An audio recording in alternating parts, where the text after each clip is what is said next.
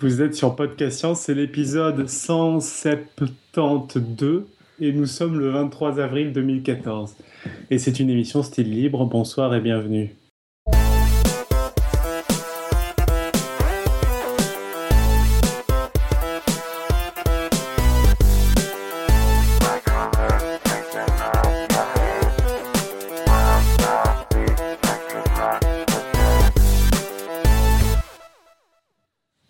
Je vois que les émissions freestyle, c'est n'importe quoi. Je ne ferai pas de commentaires sur la chatroom. Donc, au sommaire de l'émission de ce soir. L'interview de Pascal Lapointe, rédacteur en chef de l'agence Science Presse à Montréal. La réponse au quiz du mois, cette fois pour de vrai. Non, merveilleux. Un retour sur les émissions précédentes, notamment un, un long retour sur l'émission sur les OGM. Des messages divers. Le pitch de Nico. Une quote. Quelques plugs et annonces. Et c'est tout. Et c'est déjà pas mal. Et donc, petit tour de table, nous avons Pascal Lapointe depuis Montréal. Bonjour. Un certain Alan depuis la Suisse. Salut tout le monde. Une Irène de Californie. Bonsoir tout le monde. Julie, grande prêtresse des coulisses, bah, depuis les coulisses, qui a préparé toute cette émission. Et moi-même euh, depuis Paris. Ok, bon, trêve de bêtises. Hein. Je propose qu'on écoute euh, tout de suite Pascal Lapointe. Il y a des choses intéressantes à nous dire. Alors tout d'abord, Pascal, un immense merci d'avoir répondu favorablement à notre invitation. Euh, D'autant plus qu'on s'est organisé comme des nigauds. Je t'ai prévenu il y, a, il y a quoi, moins d'une semaine? C'était vendredi, je crois, on est mercredi. Et tu as répondu présent avec enthousiasme, quand bien même le podcast tombe pour toi en plein milieu de l'après-midi. Bah, c'est un plaisir, c'est un plaisir. J'aime beaucoup ce que vous faites et comme, comme je, vous disais dans un courriel, je donne un cours à l'université le mercredi après-midi et la session s'est terminée la semaine dernière. Donc vous tombiez exactement au bon moment. Ok, bah c'était un signe. Alors il fallait que ça se passe aujourd'hui. en tout cas, merci beaucoup. Vraiment formidable. On est très content de t'avoir. Donc Pascal, je suis pas très sûr que ton nom soit connu de tous nos auditeurs. Alors on va tenter de te présenter en quelques mots. Tu es journaliste scientifique, tu es blogueur canadien, donc on, on l'a entendu. Tu es le rédacteur en chef de l'agence Science Presse, dont nos auditeurs ont très certainement entendu parler. J'ai bon jusque-là? Vos sources d'information sont irréprochables. Merveilleux. Alors on va parler un petit peu de l'agence Science Presse pour commencer. Euh, J'ai cherché la page à propos sans succès.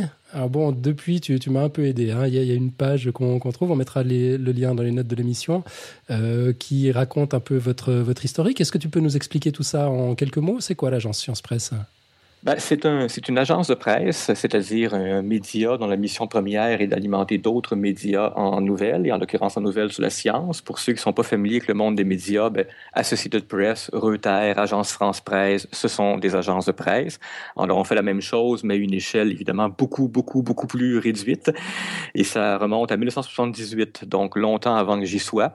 Ça avait été fondé par un groupe de passionnés euh, dans le but d'alimenter en priorité les tout petits médias, les hebdomadaires du Québec qui, forcément, n'avaient pas les moyens de faire de l'information scientifique. Donc, alimenter les tout petits médias, ça, ça veut dire quoi? Vous, leur fournissez des articles clés en main ou vous les aidez à les écrire? Que, que, Comment ça marche on, exactement? On fournit du clé en main à la manière d'une agence de presse, c'est-à-dire qu'on leur envoie une fois par semaine une banque d'articles, euh, généralement des courts articles. À l'heure actuelle, on en fait environ une quinzaine par semaine et un média abonné peut réutiliser les, réutiliser les articles à sa guise, en tout ou en partie. Euh, maintenant, bon, l'évolution d'Internet a fait que on, forcément notre contenu est maintenant disponible en en ligne, mais il fut un temps où seuls les médias abonnés recevaient notre contenu. C'était le principe donc de l'agence de presse. L'évolution des médias a fait en sorte que ces petits médias, dans le cas québécois, je parle des hebdomadaires régionaux québécois, euh, ont décliné, ont été rachetés par des plus grosses corporations et donc n'ont plus du tout de contenu externe. Donc ça a coïncidé avec l'arrivée d'Internet aussi, qui nous a permis de diffuser plus largement notre contenu au grand public et c'est là qu'on en est encore aujourd'hui. D'accord, donc aujourd'hui, techniquement, vous n'êtes plus vraiment une agence de, presse en fait Pas, c'est plus notre principale mission. On conserve des abonnés, on conserve quelques abonnés euh, bon, qui reçoivent le contenu général et qui l'utilisent comme un média appelé La Presse à Montréal pour son, son, son site web. On a aussi à l'occasion des abonnés spéciaux comme un magazine appelé Naître et Grandir qui s'adresse aux parents d'enfants de moins de 5 ans. À eux, on fait un contenu spécial euh, diffusé en primeur chez eux, donc sur la science et la santé concernant les enfants de moins de 5 ans. Euh, mais ce n'est plus la mission principale de l'agence. En tout cas, ce n'est certainement plus la plus grosse source de revenus. Pardon, d'accord. Euh, mais alors, du coup, vous, vous faites quoi aujourd'hui concrètement? Ben, on produit toujours donc ces articles. On est comme beaucoup de vos invités dans les dernières euh, semaines. J'écoutais notamment le rédacteur en chef du journal de la science il y a quelques semaines. Mm-hmm. On fait une mission comparable à la sienne, c'est-à-dire qu'on diffuse, on fait de l'information scientifique, on produit donc une quinzaine d'articles scientifiques des très courts de deux paragraphes et des plus longs de deux, trois feuillets deux, trois pages à double interligne en langage journalistique. Et puis, bon, on s'est diversifié aussi. On va en parler plus tard dans l'émission sans doute, mais on a lancé en 2005, on a lancé la première plateforme de blog de sciences en français, même dans le monde. C'était même avant, quelques mois avant Café des sciences. Donc, on s'est diversifié parce qu'on se rend bien compte que les médias traditionnels ne sont pas la plateforme idéale pour diffuser un maximum d'informations scientifiques. C'est une priorité pour eux, mais l'arrivée d'Internet dans les années 90 et le développement des blogs et des médias sociaux dans les années 2000 ont ouvert de nouvelles opportunités. D'accord. Et, aujourd'hui, vous faites, vous faites tout sur le web? Enfin, je veux dire, vous, vous êtes organisé comment? Vous avez une, une rédaction avec, euh, avec des vrais bureaux, vous vous retrouvez tous les matins ou vous faites tout à distance sur le web? Ben, L'essentiel se fait à distance, mais on a effectivement des vrais bureaux. Je suis en ce moment dans le vrai bureau. Je me suis isolé dans la cuisine pour pas déranger mes collègues. Mais euh, l'essentiel du travail se fait à l'extérieur parce que vous savez, c'est comme pour vous, l'essentiel du travail pourrait se faire euh, de n'importe où dans le monde. Euh, il faut se rappeler que c'est un petit organisme aussi. L'agence Science Presse, la partie rédaction, la quinzaine d'articles dont je parlais tantôt, c'est deux personnes à mi-temps et je suis l'une de ces demi-personnes-là. Ah oui. Oui, vraiment. Et il y a aussi la directrice générale, José Drouin, qui est une personne à temps plein et qui fait tout le reste du travail de coordination, d'édition de textes, commander des textes, entretenir le contact avec les, partenaires, tout le travail administratif qui se fait dans l'ombre. Mais ça, c'est une personne. Et à l'occasion, quand les budgets le permettent ou lorsqu'on a une subvention spéciale pour ça, on a une personne presque à temps plein pour tout ce qu'on peut appeler la gestion de communauté, donc gérer la communauté de blogueurs, gérer les, médias sociaux. Mais tout ça fait en totalité donc un maximum de l'équivalent de trois personnes, trois personnes et demie. C'est impressionnant. De, vu de l'extérieur, on a l'impression que vous êtes beaucoup plus. C'est mhm. assez fou. Mais donc tu parlais de, de, de subventions. En fait, le, le modèle de, de génération de revenus aujourd'hui, c'est ça? Oui, on a effectivement une subvention du gouvernement du Québec dans le cadre d'un programme, son programme d'aide à la vulgarisation scientifique, le même programme qui aide des organismes comme les, Expos Sciences dans les écoles ou le magazine Québec Science ici. Euh, un, et c'est une grosse portion de nos revenus, là, suivant les, les, les époques, les années 80 jusqu'à aujourd'hui, ça oscille entre le quart et parfois près de la moitié du budget de l'année. Ah On a aussi les revenus d'abonnement, donc il y en a moins qu'avant, mais il en reste quand même un peu. Certains médias qui paient pour obtenir le contenu en primeur comme le revenu net et grandir que je mentionnais tout à l'heure, et puis des projets spéciaux, euh, donc les blogs, des projets de recherche pour la télé, des projets de recherche tout court, recherche documentaire pour lesquels on, ou pour lesquels on obtient un budget et qui nous permet de dégager un profit qui permet de payer d'autres projets qui sont plus près de notre mission première. Quel genre de projet, par exemple? Ben, par exemple, la ville de Laval, qui est une ville de banlieue au nord de Montréal, a développé un site qui euh, vise à répertorier et à parler de ce qui se fait en sciences et en technologie à Laval, parce qu'il y a à Laval un parc industriel, il y a une petite concentration d'entreprises en recherche en santé, donc il se fait beaucoup de, de recherche en sciences et santé dans cette ville-là. Mais pour les gens d'ici, les gens du coin, c'est très méconnu, parce que pour la plupart des gens de Montréal, Laval, c'est rien de plus qu'une banlieue. Alors, ils ont développé un site et nous, on alimente, on est payé pour alimenter ce site-là en information, faire une revue de presse et en faire la promotion par les médias sociaux. Ok. Et tu nous as dit tout à l'heure que vous avez lancé la, à, l'époque la première plateforme de blog de, de sciences. Donc c'est comparable à ce qu'on connaît chez nous avec le Café des Sciences. Je me demandais, ça, marche comment? Vous êtes, euh, vous, êtes une, communauté, vous avez une mailing list, tout le monde s'entend bien, vous faites des trucs ensemble. Il y, a, combien de blogueurs dans cette communauté? Je, je, crois que tout le monde s'entend bien. On n'a pas encore eu vent de, de chicane dans la cour d'école. Par ailleurs, ben oui, on entretient des contacts forcément avec eux. C'est la, mission qu'on essaie de, de, confier, qu'on essaie de garder en vie grâce aux gestionnaires de communauté, c'est-à-dire gérer la communauté, aller chercher des nouveaux blogueurs, mais surtout garder euh, actifs ceux qui sont euh, plus près de nous et essayer d'entretenir cette idée d'une communauté. Donc, c'est, je, je présume, sans connaître de très près Café des Sciences, que ça ressemble beaucoup aux ambitions de Café des Sciences et maintenant de Scilog, c'est-à-dire, puisque ces gens-là sont sur une plateforme plateforme commune, ben, voir autant que possible à ce qu'ils se connaissent mieux, à ce qu'ils se parlent, à ce qu'ils échangent. Quelques fois par année, essayer d'organiser des rencontres physiques. Mais comme vous le savez, tout ça est, difficile parce que ces gens-là sont dispersés et le blog n'est évidemment pas leur, priorité. Certains d'entre eux sont des profs d'université, d'autres sont étudiants à temps plein. Mais on sent que quelque chose commence à lever. Ça a pris plusieurs années, mais on sent que le pain, si je peux dire, commence à lever et qu'un esprit de communauté commence à, se cristalliser parce que euh, ces gens-là, beaucoup de ces gens-là qui jadis auraient été dans leur bulle, n'auraient fait que des blogs pour eux et pour leur plaisir, ben, commencent à regarder ce qui se passe ailleurs, autour d'eux et commencent à, à échanger entre eux par les, par les par les blogs eux-mêmes ou par les médias sociaux. Alors, c'est un processus qui est lent et qui est difficile, qui est sans doute pas différent de celui que, dont vous êtes témoin autour du Café des Sciences, mais euh, ça, ça commence, ça commence tranquillement. Euh, ok, mais pourtant, tu me disais hors antenne qu'on est encore loin de notions de communauté à l'américaine ben c'est ça. Faut, je suis biaisé là-dessus parce que je suis allé trois fois à un congrès américain appelé Science Online. Certains de vos auditeurs en ont peut-être entendu parler.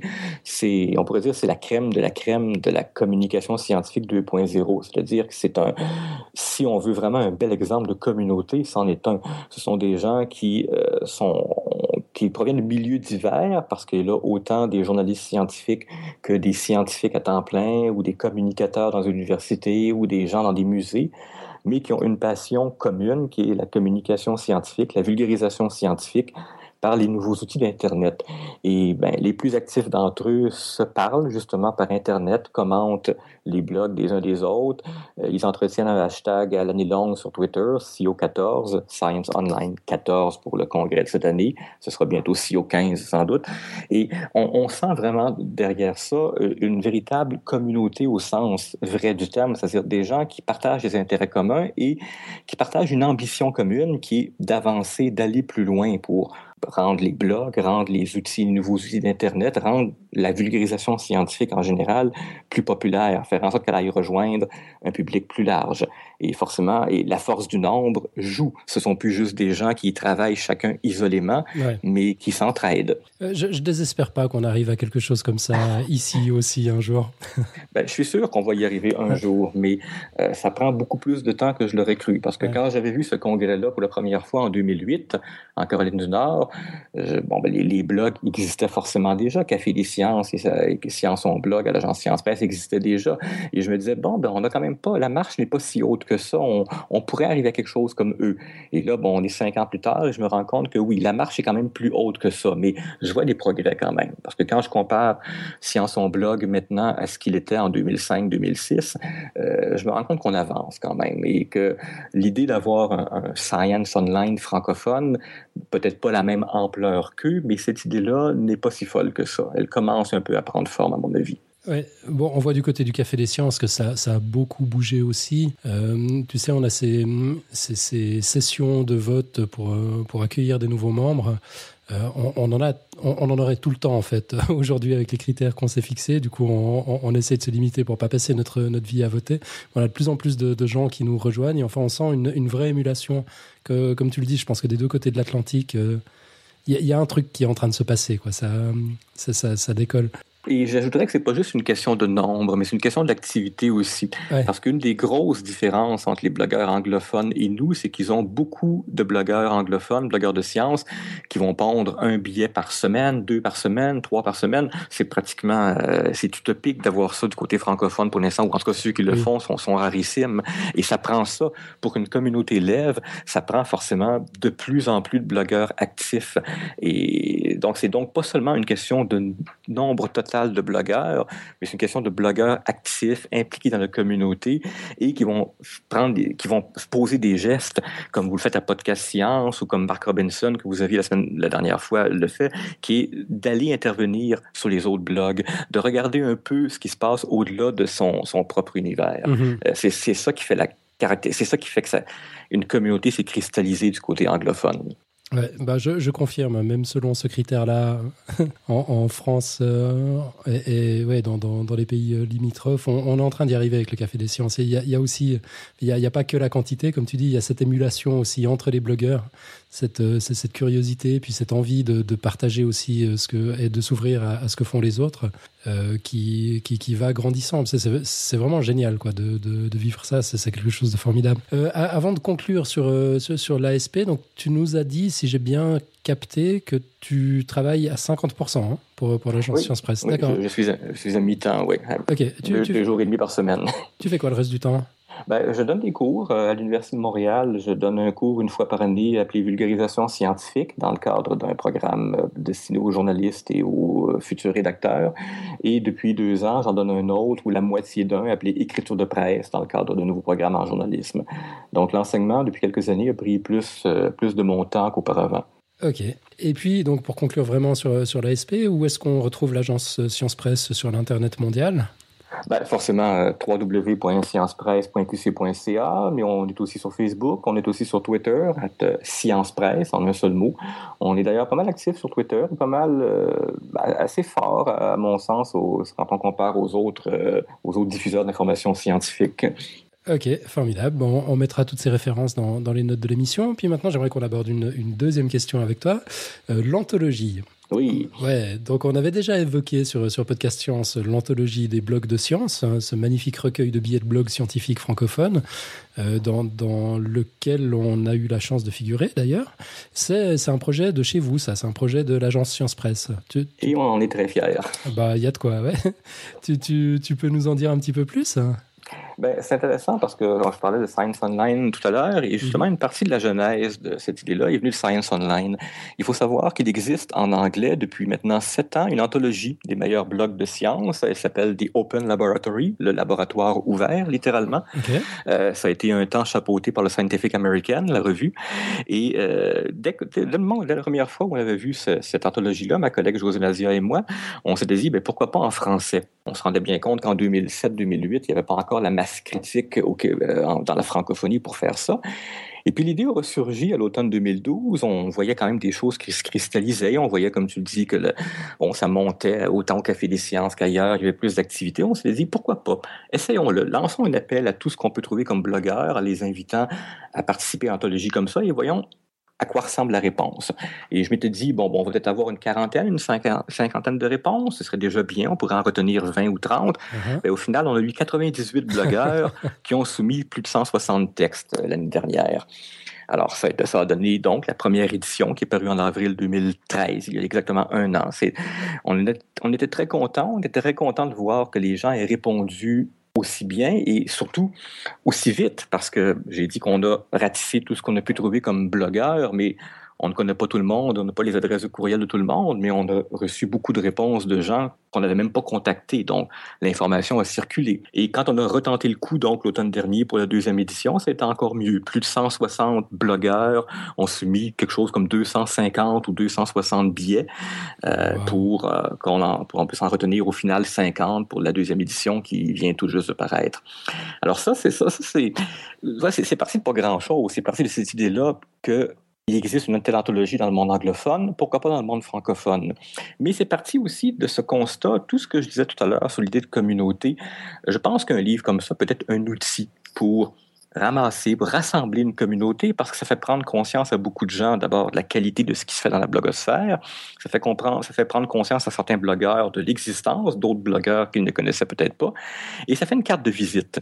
Parce que, malheureusement, on le sait, toi et moi, à l'extérieur de nos petits cercles, il y a encore beaucoup de gens qui regardent de haut les blogs. Hein? Des gens pour qui le blog, c'est une forme de, de sous-journalisme ou de journalisme inférieur ou d'écriture un peu mineure, des textes écrits sur le coin d'une table ou sous le coin d'une enveloppe en, en, quatrième vitesse.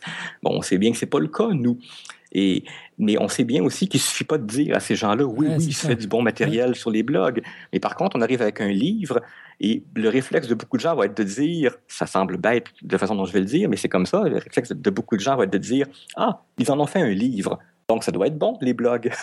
Ouais, mais je, je, suis absolument convaincu que vous avez raison, c'est vrai. Euh, les, blogs, c'est déjà difficile à faire passer. Nous, on le voit avec un podcast. Les, trois quarts du temps, quand on recrute des invités, il faut commencer par leur expliquer ce que c'est qu'un podcast. C'est quand même un peu compliqué, alors qu'un bouquin, c'est vrai que tout le monde sait ce que c'est, quoi. enfin, c'est il y, a moins à aller prouver sa, légitimité. Euh, je pense, avec un, objet, un, tel objet entre les mains, tout à coup, c'est évident. Tout à coup, on se rend compte de la qualité qu'il y a derrière. Tout à fait. Alors, on peut les rejoindre de cette façon-là, donc des gens qui n'auraient pas lu naturellement des blogs et encore moins des blogs de sciences. On peut avoir un outil qui peut servir de carte de visite, euh, qui c'est dans les écoles, par exemple, si jamais un prof veut faire lire des blogs de sciences qui sont fiables, qui sont crédibles à ses élèves. Alors, ça peut, ça peut nous conduire loin, un livre. Ça peut, mais à tout le moins, ça peut servir de belles cartes de visite et de belles, bel instruments pour valoriser un travail de, de, qualité qui se fait déjà et qui est méconnu. En effet, et puis en plus, ça, enfin, je trouve que c'est impressionnant. Enfin, ça a transformé complètement les, les, billets de blog parce que ça permet aussi de, c'est bête, hein, mais de lire partout, euh, euh, au lit, aux toilettes, euh, à l'extérieur, sans avoir besoin d'un ordinateur. Et aussi, par contre, ça a permis de réaliser quelque chose qu'on réalisait peut-être un pas exactement sur les blogs, sur les blogs en question, c'est que les billets étaient assez longs en fait. Moi, j'ai un peu halluciné de la longueur dans un livre. Bon, c'est aussi parce qu'il y avait un format particulier, hein, mais en fait, les articles étaient assez longs, beaucoup plus que ça en avait l'air en ligne. Quoi. C'est vrai, c'est vrai. Euh, il y mais paradoxalement, certains pourraient dire que ça passe mieux dans un livre parce que le texte, on est plus habitué à lire en longueur, si je peux dire, dans un livre qu'à l'écran. Mais c'est vrai que ça nous avait frappé aussi l'année dernière et j'ai pas fait de statistiques à ce sujet-là, mais la moyenne, la longueur moyenne des textes est, plus basse dans la deuxième édition que dans la première. Euh, je sais que j'ai soumis un tout petit texte en ce qui me concerne. Je me sentais un peu coupable, je crois, de, la place que, que, que, j'avais squatté euh, avec l'ancienne. C'est vrai que je m'étais fait la, même réflexion que Nico. C'est fou ce que c'est long un billet de blog. On, on s'en rend pas compte à, à l'écran. Voilà, c'est tout à fait évident. Le, tirage de, l'édition 2013, c'était quoi? Qu'on ait un ordre de grandeur? eh ben, C'est très modeste, c'est 1000 exemplaires, ce qui est un peu la norme des livres publiés ici au Québec. Euh, ben, on n'est pas si loin que ça en France. Euh, en fait, quand on, les éditeurs vous diraient que toute proportion gardée, euh, nos tirages sont peut-être même plus élevés au Québec qu'en France. Ok, et puis on, connaît un peu le bilan de l'opération pour 2013 déjà? Pas encore, parce que la, pratique, vu que l'éditeur envoie un bilan des ventes un an après la parution, et donc c'est maintenant, ça fait maintenant un an que l'édition 2013 est sortie, donc on devrait avoir des nouvelles bientôt. La raison de ça, c'est que parce que les éditeurs attendent d'avoir les retours des libraires pour savoir exactement combien de livres ont été vendus et combien leur reviennent invendus. Mais ceci dit, on peut déjà en avoir une idée, parce que bon, si, si, si euh, on a tiré 1000 exemplaires et qu'il n'y a pas eu une alerte de l'éditeur pour nous dire ah il faut qu'on fasse une deuxième impression, ben on peut déjà se faire une idée du nombre de ventes. Parce que donc il n'y a pas eu d'alerte de l'éditeur pour une deuxième ben, édition. Non, non malheureusement. ok, et puis donc le et, en, termes de bilan, je sais pas, tu, tu, tu voulais dire autre chose? Ouais, ben peut-être. C'est que c'est certain qu'un livre comme ça, c'est pas un livre grand public. Alors ça repose beaucoup sur les contacts, sur le réseautage, sur la promotion qu'on en fait. Et faut faut savoir qu'il faut penser que les journalistes qui couvrent la, littérature, le secteur littéraire, dans les grands journaux, dans le Monde, dans le Figaro, euh, bon, ben, il y a des milliers de livres qui leur passent sous les yeux et qui n'ont même dont ils n'ont même pas le temps de parler. Alors notre livre, des blocs de sciences, arrive loin, loin dans l'ordre des priorités. Alors, une des choses, moi, puis c'est une chose sur laquelle je veux beaucoup insister là, dans la deuxième édition, c'est inciter les blogueurs à en parler autour d'eux. Parce que chacun d'entre nous a des contacts dans son propre milieu. Par exemple, mm-hmm. un blogueur qui est professeur ou étudiant dans une université et, et qui est donc dans ce livre devrait envoyer un courriel à son service des communications, parce que toute université a un bulletin interne ou un journal interne, et leur dire Hey, voyez, j'ai un de mes textes dans ce, dans ce recueil des meilleurs blogs de sciences de l'année. Il y a des bonnes chances pour que le journal interne de l'université le signale, c'est se faire une fleur à quelqu'un de chez eux. Même logique avec les journaux étudiants, les radios étudiantes, peut-être les radios communautaires, les radios de communauté. Euh, bref, les, blogueurs devraient, euh, vont, vont devoir faire un, effort, chacun de leur côté, pour euh, réaliser qu'ils ont eux-mêmes un pouvoir pour contribuer aux ventes de ce livre-là. Il ne faut pas juste compter sur les médias nationaux, il ne faut pas attendre sur la possibilité très peu probable qu'un journaliste du Monde, dans la page littéraire du Monde, fasse un compte-rendu du livre. Il faut que chacun de nous, chacun de notre côté, on tire les ficelles qui, sont à notre portée. Message reçu. On, va le relayer. Euh, l'édition 2014 est déjà sortie?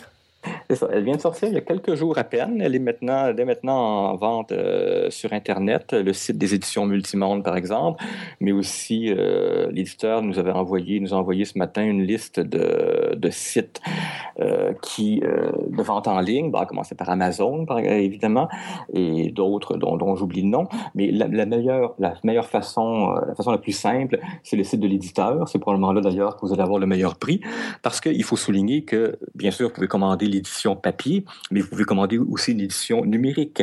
Tous les livres de l'éditeur Multimonde sont disponibles en format PDF ou EPUB, le format pour les tablettes, les Kindle ou les iPad.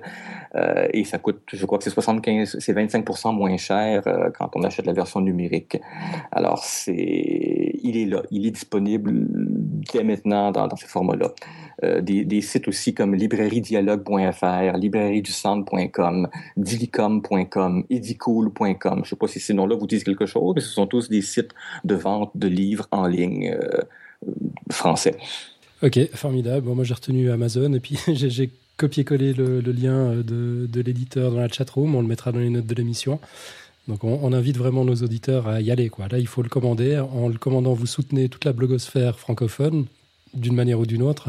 Vous, nous faites connaître, vous nous faites rayonner. On compte sur vous. C'est un beau moyen de nous soutenir. Ça fait un magnifique objet à, offrir. Euh, je pense que beaucoup de, nos auditeurs, de nos lecteurs de blog euh, ont dans leur entourage des personnes qui n'ont pas forcément accès. Il y, y, a quand même une barrière technologique pour accéder à un podcast. C'est pas donné à voilà, il, il, faut, il faut savoir ce que c'est qu'un qu flux RSS ou être capable de s'abonner euh, via iTunes. C'est un petit peu la même chose pour les blogs si on veut vraiment, vraiment les suivre. Il faut être capable de se débrouiller avec un agrégateur, tout ça. C'est vrai que le bon vieux livre, c'est quand même une technologie qui a fait ses preuves. On peut l'offrir à sa grand-mère et ça marche du premier coup. Quoi. Donc, euh, donc allez-y. Euh... Tout à fait. Tout à fait. Et la grand-mère, justement, fait partie du public dont je parlais tantôt, qui aurait intérêt à découvrir que, ah, ben, il se fait du bon contenu sur les blogs. Bien sûr, bien sûr. Est-ce qu'il y a beaucoup de changements dans l'édition 2014 par rapport à celle de 2013 il y a plus d'images, plus d'illustrations. On n'avait pas osé l'an dernier parce qu'on craignait que le, le, rendu soit pas très bien en noir et blanc, mais on s'est rendu compte que des, des, photos qui passent très bien et des dessins. On a quelques dessins. On, a deux blogueurs dessinateurs parmi, parmi les auteurs, euh, dont Tis, que vous connaissez sûrement, mais il y a aussi quelques billets de blog euh, dans lesquels euh, des, des, dessins étaient déjà là à l'origine et on les, on les a maintenus. Euh, comme un certain Alain Valentin, que vous connaissez peut-être, qui avait écrit un billet Pourquoi les hamburgers du McDo ne vieillissent pas. Ben, il y avait de très bons euh, dessins dans, dans, son billet qui, qui, qui qu'on a conservé. Ouais, formidable, un dessin de Philippe Lapin d'ailleurs. Voilà. Ouais, je, je très très content. J'ai vraiment hâte de tenir le livre entre les, qui, entre les mains. Qui avait été fait en live, si je ne dis pas de bêtises. Oui, ouais, absolument, pendant oui. notre soirée radio dessinée à Lyon.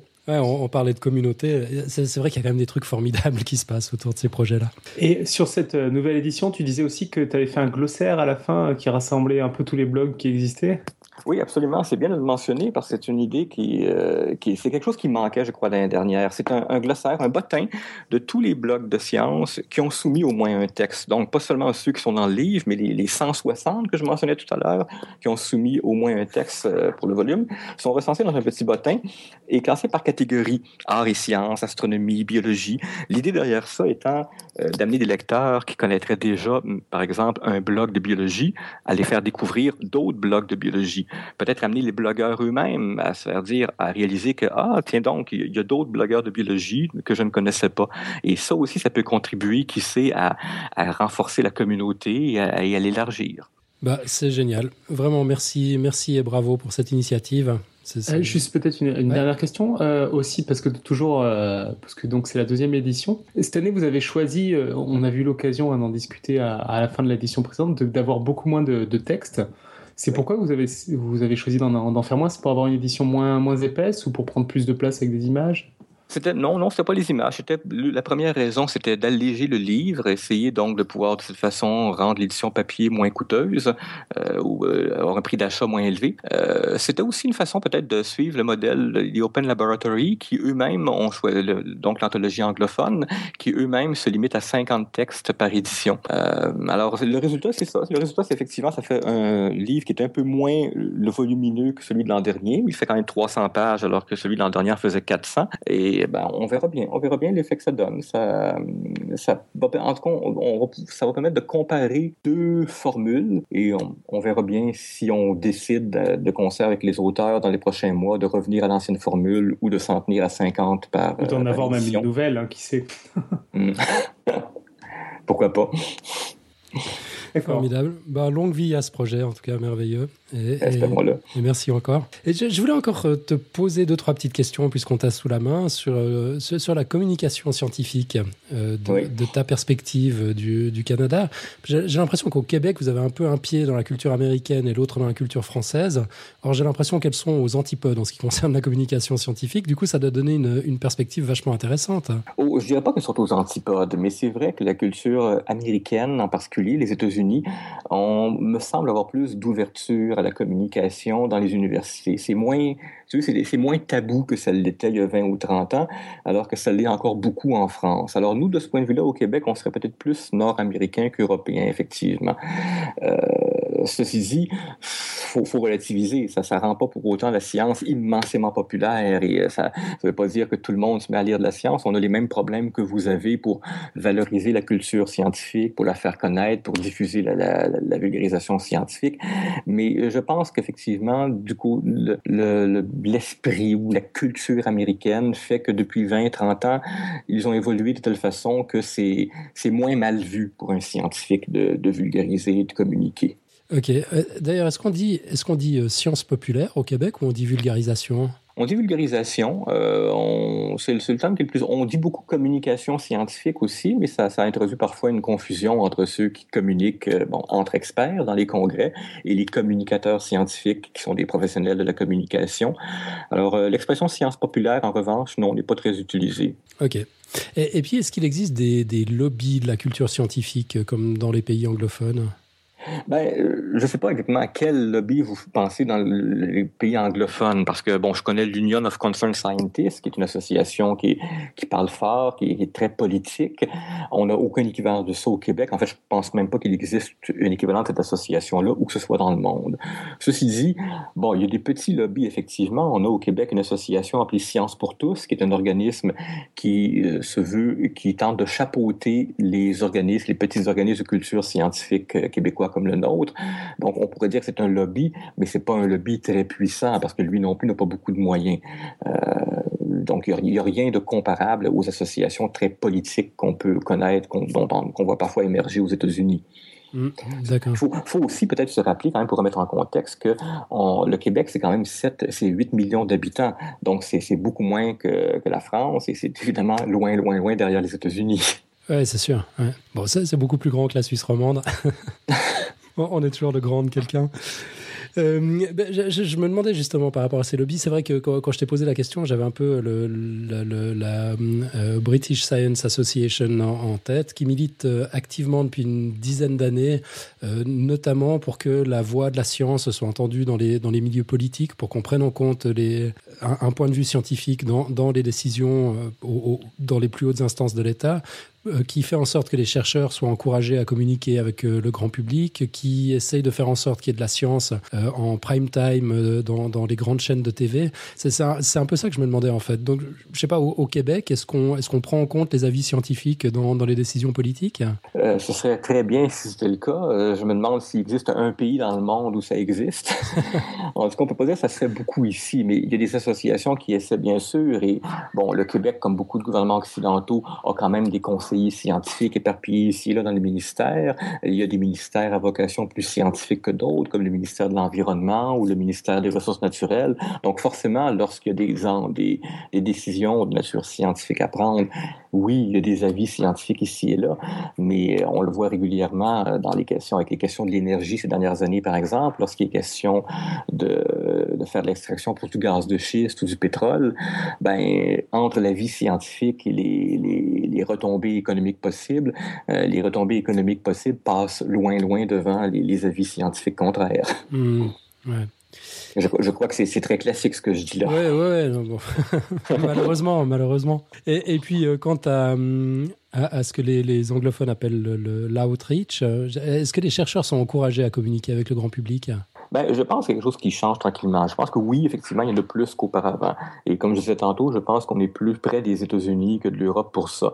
Euh, à titre d'exemple, toutes les universités québécoises ont maintenant leur service de communication, donc des gens, des relationnistes ou des communicateurs dont la, tâche première est de valoriser ce qui se fait à l'université. Donc, entre autres choses, ils vont tenter de créer des opportunités en organisant des conférences grand public, par exemple.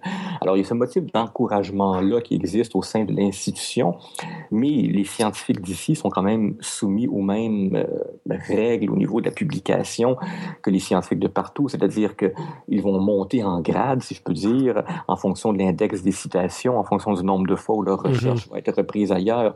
Et donc, eux aussi sont soumis à la pression de publier dans des revues scientifiques le plus souvent possible et le plus vite possible et dans la revue la plus connue possible. Donc, ça prend, pour qu'ils communiquent vers le grand public, ça prend une motivation très personnelle. Autrement dit, il faut qu'ils veuillent le faire eux-mêmes. Ouais. Hum. Et, et, puis sur le dernier point, est-ce que vous avez des émissions de science en prime time sur les grandes chaînes de TV ben, il y en a une. On a nous aussi une chaîne publique qui s'appelle Radio-Canada. Elle, diffuse une émission par semaine appelée Découverte et ça existe depuis des temps immémoriaux. En fait, elle existait sous un autre nom dès les années 80, euh, mais c'est un cas unique. Elle est très populaire. Elle a d'excellentes euh, codes d'écoute, d'excellentes statistiques euh, d'écoute, mais c'est la seule à la chaîne publique. les chaînes privées n'ont pas d'émission de science, de magazines de science. Ce qu'on retrouve ici et là, c'est des chaînes plus spécialisées, donc qui ont un auditoire plus restreint mais il y en a une d'entre elles qui se spécialise dans le documentaire, par exemple. Donc, entre autres, il va y avoir des émissions de science là-dedans. Euh, c'est, ça reste quelque chose, les émissions de science restent quelque chose qui est très euh, euh, marginalisé. Et pourtant, c'est pas faute d'avoir un bon contenu, parce que, comme je le disais, l'émission Découverte a d'excellentes codes d'écoute. mais voilà, il y a d'autres priorités au sein des, des grandes chaînes, malheureusement. Ouais, bon, comme toujours. ok, bah écoute, on arrive gentiment au, bout de l'interview qu'on avait préparée ensemble. Je, me demandais si tu avais quelques idées de journalistes, de blogueurs, de podcasts euh, à nous proposer qu'on pourrait suivre depuis ici? C'est difficile. J'encouragerais les gens à aller sur le site de l'agence Science Presse et à éplucher, en, appuyant sur le bouton communauté, à éplucher la liste des auteurs parce que euh, on a par exemple une blogueuse qui parle de la santé des mères et des enfants. Bon, ça n'intéresse pas tout le monde, mais ceux qui s'intéressent à ces questions-là vont trouver leur compte sur ce qu'elle écrit. Elle s'appelle, elle a comme nom de plume Maman éprouvette. Euh, ceux qui s'intéressent à ces questions-là vont adorer, mais c'est pas pour tout le monde. Moi-même, je blogue personnellement sur les médias et les journalistes scientifiques. Je recommanderais pas ça à quelqu'un qui s'intéresse pas à ces questions-là. Il y a une chose qu'on fait qui se dégage, qui pourrait peut-être vous donner des idées, et en plus, ça se rapproche de votre propre travail, c'est qu'on fait nous aussi un podcast qui s'appelle Je vote pour la science. C'est également diffusé sur une radio communautaire de Montréal. Ça s'appelle Je vote pour la science parce que c'est un, une émission qui est spécialement dévolue à explorer les liens entre science et politique. Donc, il y a là-dedans beaucoup de thématiques forcément québécoises, mais qui ont une résonance universelle. On parlait récemment des villes intelligentes, on a récemment parlé de l'agriculture urbaine. Euh, bon, ben, ce sont des problématiques qui intéressent aussi des gens dans n'importe telle grande ville de la francophonie. Et ce sont des thématiques qui, comme elles ont pour particularité de toucher à la fois à la science et à la politique, ben, ça rejoint en partie ta réflexion de tout à l'heure, à savoir est-ce que les politiques écoutent les avis scientifiques? Ou bien comment est-ce que les scientifiques pourraient être davantage écoutés? Ou quels sont les pouvoirs en matière de science qu'a un gouvernement central ou régional ou une ville. Alors, c'est un peu tout ça qu'on touche dans, notre émission Je vote pour la science. Je vote pour la science. On trouve ça sur iTunes, enfin sur tous les. Oui. Euh, ok. Sur iTunes et sur le site de l'agence Science Presse, oui. Ok, génial. Je vote pour la science. Je suis en train de le noter pour être sûr de ne pas oublier. Merveilleux. Est-ce qu'il y a encore quelque chose dont tu aurais voulu parler que j'aurais oublié? Ben, non, sinon euh, le message que j'essaie de faire passer depuis des, années, à savoir, euh, on, a tout intérêt des deux côtés de l'Atlantique à mieux se connaître et à partager de l'information comme on est en train de le faire maintenant, parce que le, le milieu de la culture scientifique où les, les gens le public intéressé à la culture scientifique restera toujours un public plus restreint. Et chacun d'entre nous a donc intérêt à sortir de sa bulle et à jeter des ponts vers d'autres blogueurs, d'autres podcasts, d'autres plateformes pour qu'on puisse parler d'une voix plus forte et être davantage connu. C'est aussi bête que ça.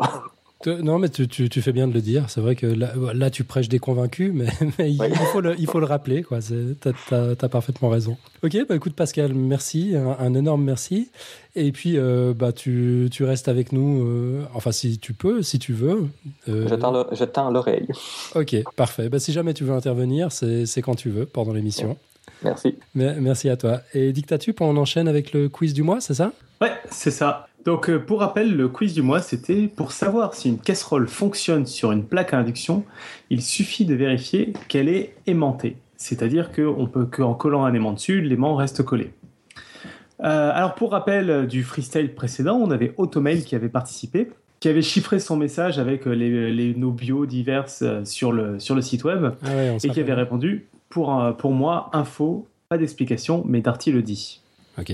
Euh, sinon, on avait aussi eu une réponse de Voyage Cast qui avait aussi répondu info et lui carrément dans son podcast. C'était assez la classe. Ouais, c'est pas mal. C'est vrai que c'était une première. Une réponse par podcast interposé, ça s'était encore pas fait. Je sais pas si ça se refera. C'était très fort. Merci Jonathan. Ok, on avait une réponse d'Erwan aussi qui nous avait dit euh, très simplement Alors pour le dernier quiz, je pense que c'est de l'intox parce que si c'était de l'info, ce serait trop simple. C'est logique. Hein ouais, c'est bah, un argument comme un autre. On avait une réponse de Steph aussi alors Steph pense que c'est une intox car les passionnés de cuisine savent qu'il existe des casseroles en cuivre, non magnétiques donc, qui marchent parfaitement avec des plaques à induction.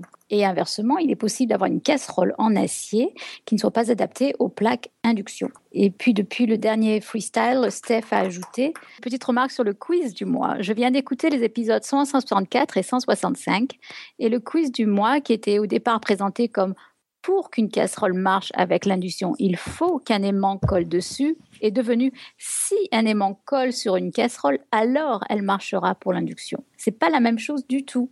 Dans le premier cas, ce serait faux, puisqu'une casserole métallique, mais non ferromagnétique, produira de la chaleur, dans la mesure où la résistance interne du métal est suffisante pour créer une dissipation par effet Joule, on s'entend. Mais dans le deuxième cas, une casserole en matériaux ferromagnétiques sera forcément conductrice et donc marchera de toute façon pour l'induction. Pas très clair tout ça. Vivement la réponse officielle. Sinon, on a Alma Moka qui votait également pour Info et pour les mêmes régions que Voyagecast. Et voilà, donc ça c'était pour le précédent freestyle. Et depuis, on a eu plein de nouvelles participations. Donc on a eu Citron Vert qui nous a envoyé une magnifique image qu'on n'a pas réussi à déchiffrer. Euh, mais on, va travailler dessus. Ouais, avoue. Attends, on a eu deux mois pour travailler dessus et puis, et puis on l'a pas fait. On, on, l'a pas fait, mais en plus ça a pas l'air très compliqué, mais. Euh, ouais, c'est ça. Il, fallait juste trouver le temps. Euh, mais mais peut-être qu'on peut on peut crowdsourcer l'énigme. Euh, je, vais essayer de, de, la coller dans la chatroom pendant qu'on parle. On verra si si ça inspire quelqu'un. Sinon, on a, on a Pierre Riplinger qui nous dit Voici deux vidéos montrant de l'aluminium chauffé par adduction. L'aluminium n'est pas un métal ferreux, il n'est pas attiré par des aimants. D'après ses expériences, une casserole ou une poêle en aluminium devrait chauffer sur les plaques. Le fond d'une casserole n'a donc pas besoin d'être ferromagnétique pour chauffer sur une plaque à induction, il suffit d'être conducteur. L'astuce de l'aimant est donc une intox. Dans la première vidéo, on a en bonus un bel exemple de lévitation magnétique d'une boule d'aluminium fondue, rose comme un bubblegum luminescent maintenu en l'air par le champ magnétique produit par son propre courant induit, s'opposant au champ créé par la bobine. Bravo et merci pour votre podcast. Euh, voilà, et donc euh, moi j'avais préparé une petite réponse. Alors, euh, ah. avant de répondre pleinement au quiz, je me dois de vous raconter un peu pourquoi je me suis posé cette question et pourquoi j'ai posé une question qui a l'air hyper simple. Comme d'autres présents ici que je ne dénoncerai pas, je me sers parfois de podcast science pour me mettre une deadline. Alors, quand il y a quelques mois j'ai investi dans ma première plaque à induction et que l'on me parle de ce test de l'élément, ça a titillé l'individu à formation scientifique que je suis et j'ai décidé de faire le clair là-dessus en proposant un quiz. Alors, pourquoi ça me titille C'est assez simple, mais ça a tout de même demandé de comprendre un peu ce que c'est l'induction électromagnétique euh, qui nourrit mes nouvelles plaques à induction. Alors, l'induction électromagnétique, on en a parlé, je crois, déjà euh, vaguement à, diverses occasions. C'est un truc assez incroyable et utilisé dans plein d'endroits. Euh, par exemple, de manière exhaustive, c'est ce qui permet à la fois une dynamo, au dynamo de vélo de faire de la lumière, au haut-parleur de fonctionner et à mes plaques à induction de faire de la chaleur. Alors, l'induction électromagnétique, c'est la façon compliquée de dire que le champ électrique et le champ magnétique sont liés. Aussi simple que cela puisse paraître, c'est en fait non seulement quelque chose de tout à fait remarquable, mais aussi quelque chose qui ne fut pas simple à mettre en évidence. Et c'est là où je vais y venir au test de l'aimant. C'est-à-dire qu'en fait, il suffit pas de créer un champ électrique pour voir apparaître un champ magnétique, et inversement. Il faut rajouter un événement notable, c'est le mouvement faut que les choses varient pour qu'il y ait une influence entre le champ magnétique et électrique. Ainsi, quand vous prenez un aimant et que vous le baladez autour d'un matériau conducteur, bah, vous créez du courant. C'est tout simplement le fonctionnement de la dynamo d'un vélo où euh, on a un circuit qui se met en mouvement par rapport à un aimant créé ou inversement et ça alimente un circuit qui alimente la lumière. Je suis clair jusque-là? Jusque-là, ça va, ouais. Alors, ça va dans tous les sens, parce que le plus fort là-dedans, c'est que ça fonctionne un, peu dans tous les sens, c'est-à-dire que si vous créez un champ électrique variable, donc c'est là où il y a une notion de mouvement au sein d'un champ magnétique, vous mettez en mouvement les deux objets, l'un par rapport à l'autre, c'est-à-dire que l'aimant et le conducteur. Et aussi fou que ça puisse paraître, c'est comme ça que fonctionnent chaque jour les écouteurs et les haut-parleurs. C'est-à-dire qu'on a une membrane, la membrane du haut-parleur qui est reliée à un gros aimant. Et lorsqu'on applique un champ électrique variable, eh bien, on a euh, l'avant-membrane qui vibre plus ou moins forte et qui crée du, son. Et donc, enfin, pour y venir à mes plaques, on applique donc un courant variable qui crée un champ magnétique variable, ce qui simule en gros un aimant qui est en train de bouger. Au-dessus, on met une casserole. Le champ magnétique variable va donc créer un, courant électrique dans la casserole. Mais alors que dans la dynamo, on va mettre un bon conducteur pour amener le maximum de courant dans l'ampoule et éclairer, dans le cas des plaques à induction, on utilise des ustensiles qui sont de mauvais conducteurs. Et en somme, au lieu de faire circuler bien le courant et de risquer de nous électrocuter, ceux-ci transmettent très mal le courant et il y a beaucoup de pertes. Et où va cette perte? Eh bien en chaleur. C'est-à-dire que la perte énergique du courant qui circule dans la casserole permet de chauffer des aliments. Donc ça c'est assez sympa. Euh, je ne sais pas si ça a été clair. A priori, oui. Oui, c'est clair. Donc voilà, pour m'arrêter là, euh, pourquoi du coup j'ai voulu euh, faire ce quiz sur la thèse de l'aimant C'est que donc l'électromagnétique, l'induction électromagnétique dont je parle là, il y a un élément qui est hyper important, c'est le mouvement. Et quand vous apprenez à l'école, entendez parler d'induction électromagnétique, on ne cesse de vous dire, euh, de vous parler de, euh, de la différence entre l'électromagnétique et l'électrostatique, ou la magnétostatique, qui consiste à dire s'il n'y a pas de mouvement entre le champ magnétique et le champ électrique, euh, c'est plus du tout pareil, les, les, équations sont plus du tout les mêmes, enfin sont plus du tout les mêmes, sont très simplifiées, ça ne réagit pas pareil. Et donc là où j'étais très étonné, c'est qu'on puisse, avec le test de l'aimant, valider ou invalider que valider ou invalider le fonctionnement euh, d'un mécanisme électromagnétique, dynamique, quoi. Et du coup, ben, je me suis penché sur la question. Alors en fait, ça n'a pas été très simple et je suis un peu emmerdé par certaines réponses au quiz qui contredisent en fait ce que j'ai trouvé. Et donc je vais vous expliquer ce que j'ai trouvé et puis je me laisserai me faire insulter euh, par les commentaires pour plus d'explications. On est prêt. Euh, alors, en gros, pourquoi est-ce que le test de l'aimant marche? Parce que de ce que j'ai compris, en fait, oui, a priori, ça marche. Quand on teste un aimant qui colle à la casserole, en fait, on teste un truc qui s'appelle la perméabilité magnétique. Et en gros, il existe deux grands types de perméabilité magnétique, celle des matériaux paramagnétiques ou diamagnétiques, pour lesquels, en gros, le champ magnétique est pratiquement pas modifié par leur présence. Donc le test de l'aimant marche pas, c'est-à-dire que le fait de mettre un aimant dessus, ça va pas créer un champ magnétique de leur côté qui va attirer l'aimant. Et celle des matériaux ferromagnétiques, pour lequel ben, le test de l'aimant fonctionne et on va avoir une réaction à un champ magnétique de ces matériaux. Et alors moi, ce que j'ai pu lire, mais du coup, a priori, c'est peut-être pas certain parce qu'en effet, le test de l'aluminium me paraît fonctionner, donc c'est pas, faux, c'est que cette perméabilité magnétique est aussi ce qui détermine que euh, un champ magnétique va avoir un impact pour créer un courant induit dans un matériau. Du coup, ça ne veut pas dire qu'on ne peut pas réussir à faire de l'induction électromagnétique dans les matériaux qui ne sont pas euh, ferromagnétiques, mais ça veut dire qu'il faut carrément plus d'énergie pour que ça fonctionne, et donc autant dire que ça ne fonctionnera pas.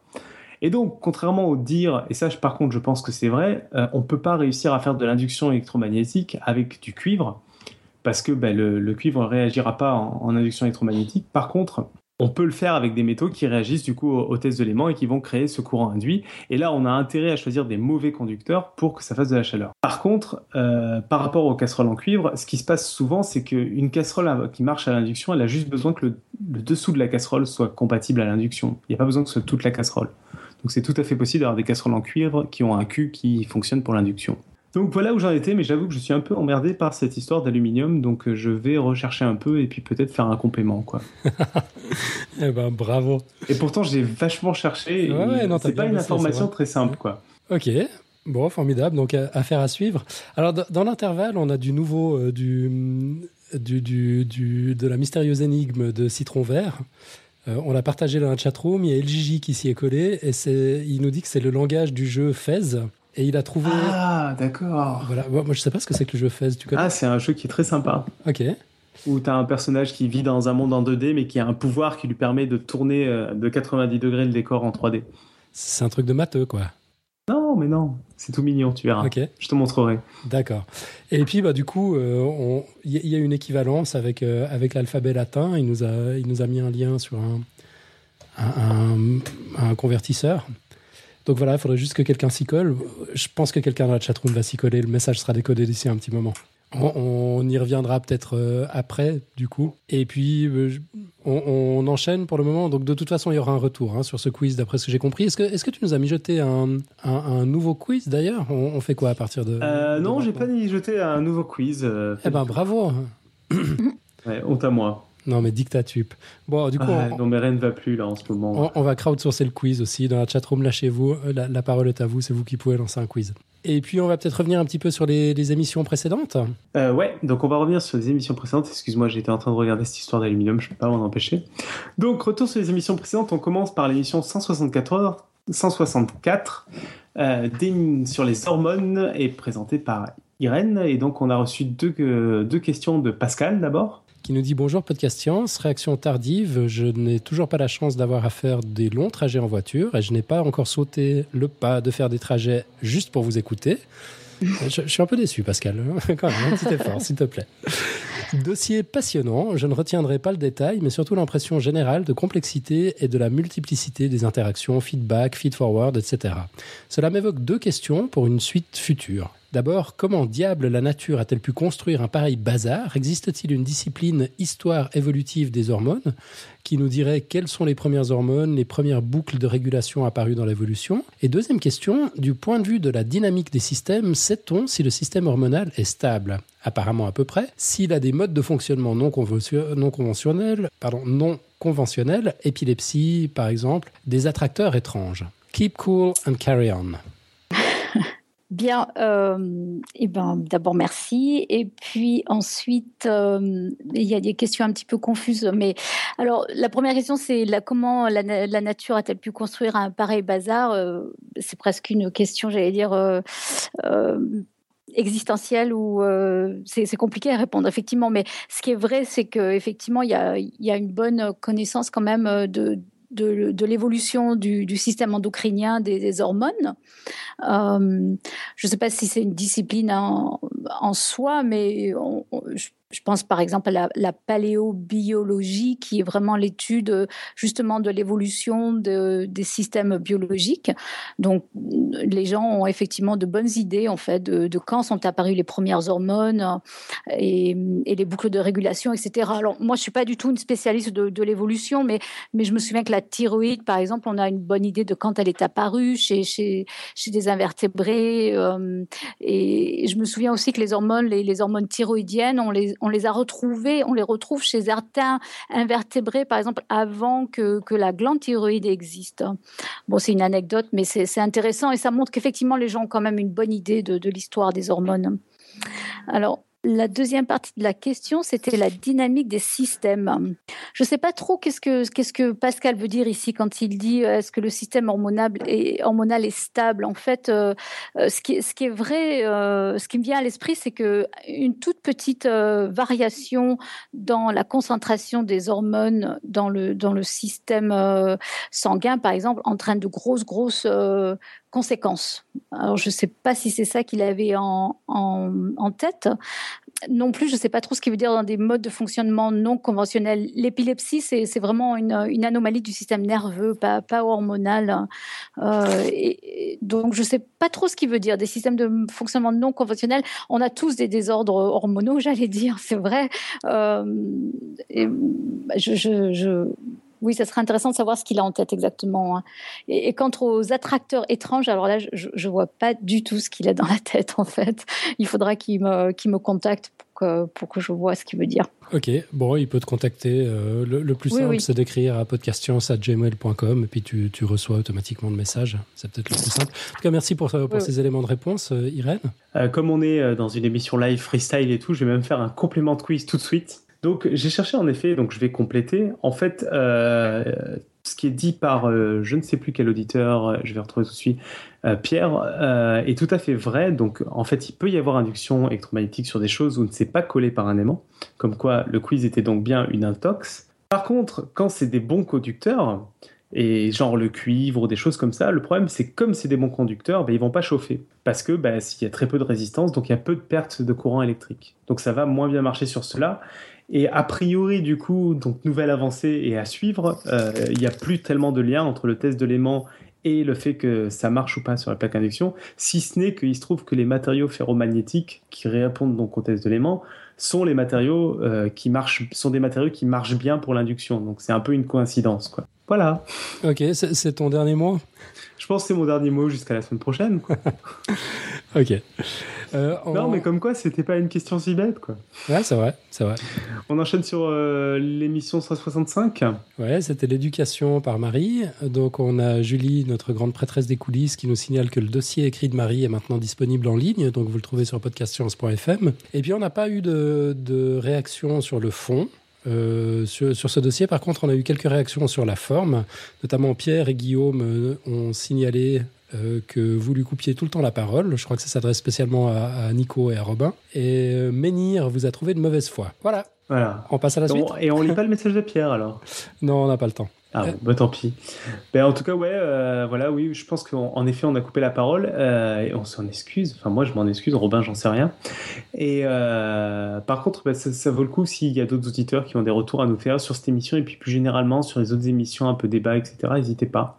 On se pose pas mal de questions sur ce format-là, donc bah, faites-nous des retours, quoi. Yep. on a eu quelques retours sur, sur l'épisode 166 euh, que Julie a intitulé Loureiro 2.0 dans, dans, le conducteur de, l'émission. Mais on les trouve en ligne, euh, donc on les trouve dans les commentaires de l'émission. Du coup, on, va passer dessus parce qu'on va avoir un retour assez long sur, euh, sur les OGM. Alors, on, a dû faire des choix. C'est un peu des choix de dernière minute. Hein. Julie est en train de tout remanier pendant qu'on parle. Une réaction de Steph sur l'épisode 168, le chaos, qui avait été présenté par Robin. Ah, donc c'est un message court et efficace de Steph qui dit un petit mot pour féliciter Robin pour le dossier sur le chaos, super intéressant et instructif, bien expliqué de manière claire, bref, génial. Voilà, et puis forcément une réaction d'Alma Moka aussi sur le même épisode. Alors, le dossier du chaos de Robin était clairement présenté, intelligible et bien illustré avec les notes de musique, les fleuves et les billards. Plus difficile de comprendre préalablement que ces déterministes mais chaotiques, bel oxymoron, un très beau mot, et chaos complètement déterministe fait une jolie litote, déterminée mais prévisible. L'induction l'introduction avec Jacques le fataliste et son maître Diderot proposait une idée de la philosophie du hasard et du destin plus accessible à ma petite cervelle. Bon, si j'ai bien pigé, cette, théorie mathématique du chaos qui sert aux astrophysiciens et aux informaticiens est injectée dans les ordinateurs pour faire notamment les calculs de simulation. J'ai plus de mal à comprendre avec du vivant l'exemple proie plus pédacteur avec deux paramètres qui mènent au chaos, comment on prédit réellement par des calculs, euh, par des calculs la situation future? C'est très bien expliqué par Robin, j'ai écouté une deuxième fois. Je crois que je fais un blocage. Ouais, ben, il n'y a pas Robin pour répondre. Ouais, il est où d'abord? Bon, c'est pas grave, il répondra à l'occasion. Merci Alma Moka du retour. Euh, sinon, sur le dernier freestyle, l'épisode 167, euh, donc euh, lors du dernier freestyle, je vous avais demandé ce que vous pensiez de la nouvelle formule. Automail nous donne son avis. Alors, salut à tous. Un petit retour sur le dernier freestyle pour vous dire plusieurs petites choses. Déjà, merci quant à vos commentaires sur mon système de code. Ça m'a pas, ça m'a pas, ça m'a pas pris très longtemps si vous voulez tout savoir. Ensuite, sur l'absence de bons vulgarisateurs scientifiques francophones, je vous trouve vraiment injuste. S'il est vrai que si l'on en a peu de très bons, on peut noter les excellents Hubert Rive, Jean-Claude Amezen ou encore Axel Kahn, avec une préférence pour Jean-Claude Amezen, dont l'émission sur France Inter accompagne les balades en vélo. Pour avoir acheté toute l'œuvre de Hubert Rive sur un coup de tête chez un bouquiniste, je pense que c'est une bonne ouverture au thème qu'il étudie avant de se lancer dans des livres plus complexes. Quant à mon avis sur le nouveau principe dossier freestyle, totalement pour. Ça permet de faire un break entre plusieurs dossiers conséquents et renforcer l'idée de communauté que vous voulez développer. Ok, cool. Ben, merci beaucoup de ce retour. On, va, on va zapper la science-fiction version 2, les télescopes, euh, quand bien même c'était des retours extrêmement courts pour dire bravo hein, dans, dans, les deux cas, pour euh, passer à l'épisode 169 sur les OGM. Alors, un petit terratum euh, d'abord. Ah, flûte, je vois qu'on n'a pas attribué de, de couleurs. Bah, on, se les partage, Irène euh, donc, Bien sûr. Un, petit terratum divers euh, commentaires et compléments que Julie a compilés. Elle les a trouvés notamment sur le, sur le blog de, Marc Robinson Réchavy. Euh, donc tout d'abord sur les ouvriers qui s'empoisonnent avec des patates, c'est une erreur. Ils s'empoisonnent en fait avec du céleri. Donc Marc a corrigé, je crois que c'était sur, mm. sur Twitter. Euh, et sur son blog, il nous a mis un lien que vous retrouverez dans les notes d'émission. Ensuite, euh, Denis Duboul n'était pas impliqué dans le PNR 59. Voilà, le Golden Rice n'a pas été développé aux Philippines, contrairement à ce que Marc Robinson Réchavy a dit. Donc c'est bien détaillé dans un billet sur son blog, tout se passe comme si pour un café-science.org. Il existe un exemple documenté d'un OGM de petits pois allergènes. Selon Marc, c'est un bon exemple car ça montre qu'il peut y avoir des imprévus, mais on sait les détecter. On ne les a pas détectés dans les autres OGM. Et troisièmement, j'ai pas vu, pardon. Et ensuite, on ne, on ne teste pas les hybrides et mutants non OGM pour de telles interactions. Voilà. Sinon, sur l'étude sur le maïs BT qui nous montre que quand on utilise ce maïs, il y a bien une diminution de certains insectes, y compris sur les plantes environnantes non OGM, mais c'est parce qu'il y a moins d'insecticides et donc plus de prédateurs. Donc davantage de lutte biologique contre les insectes nuisibles aux cultures. Second effet qui se coule. Ensuite, comme dans l'agriculture classique, il faut de la diversité. Si on cultive du maïs BT, il faut prévoir 5 à 10% de maïs non BT pour éviter que les insectes développent une résistance au BT. Et puis, concernant l'achat des semences, même dans le cas de culture classique, les agriculteurs en Occident achètent tous les ans de nouvelles semences.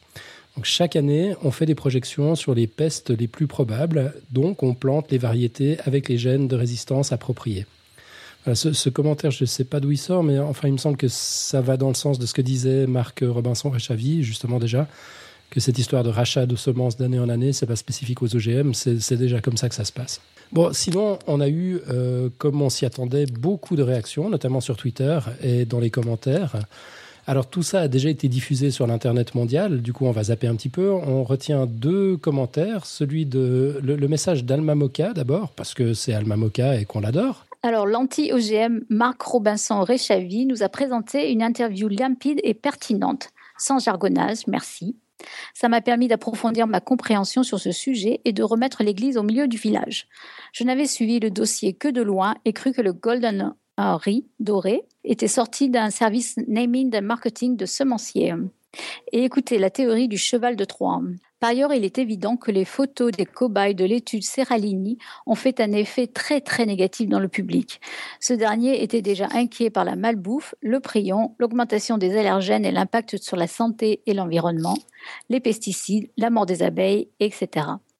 J'ai bien compris qu'il ne fallait pas tout mélanger et amalgamer, mais c'est le sentiment diffus qui domine dans mon entourage sur les OGM. Comme Irène et David, je ne suis pas d'accord avec l'idée de mauvaise image des scientifiques dans les médias, notamment dans les fictions.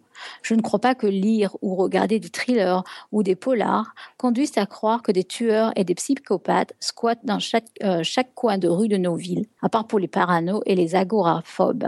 C'est vrai que l'on entend peu les jeunes chercheurs dans les médias et que les plus célèbres sont proches de la retraite par exemple Hubert Reeve, Yves Coppens, Axel Kahn, les grands professeurs de médecine, etc. Le mathématicien avec son super look du 19e siècle, Cédric Villani, est plus jeune.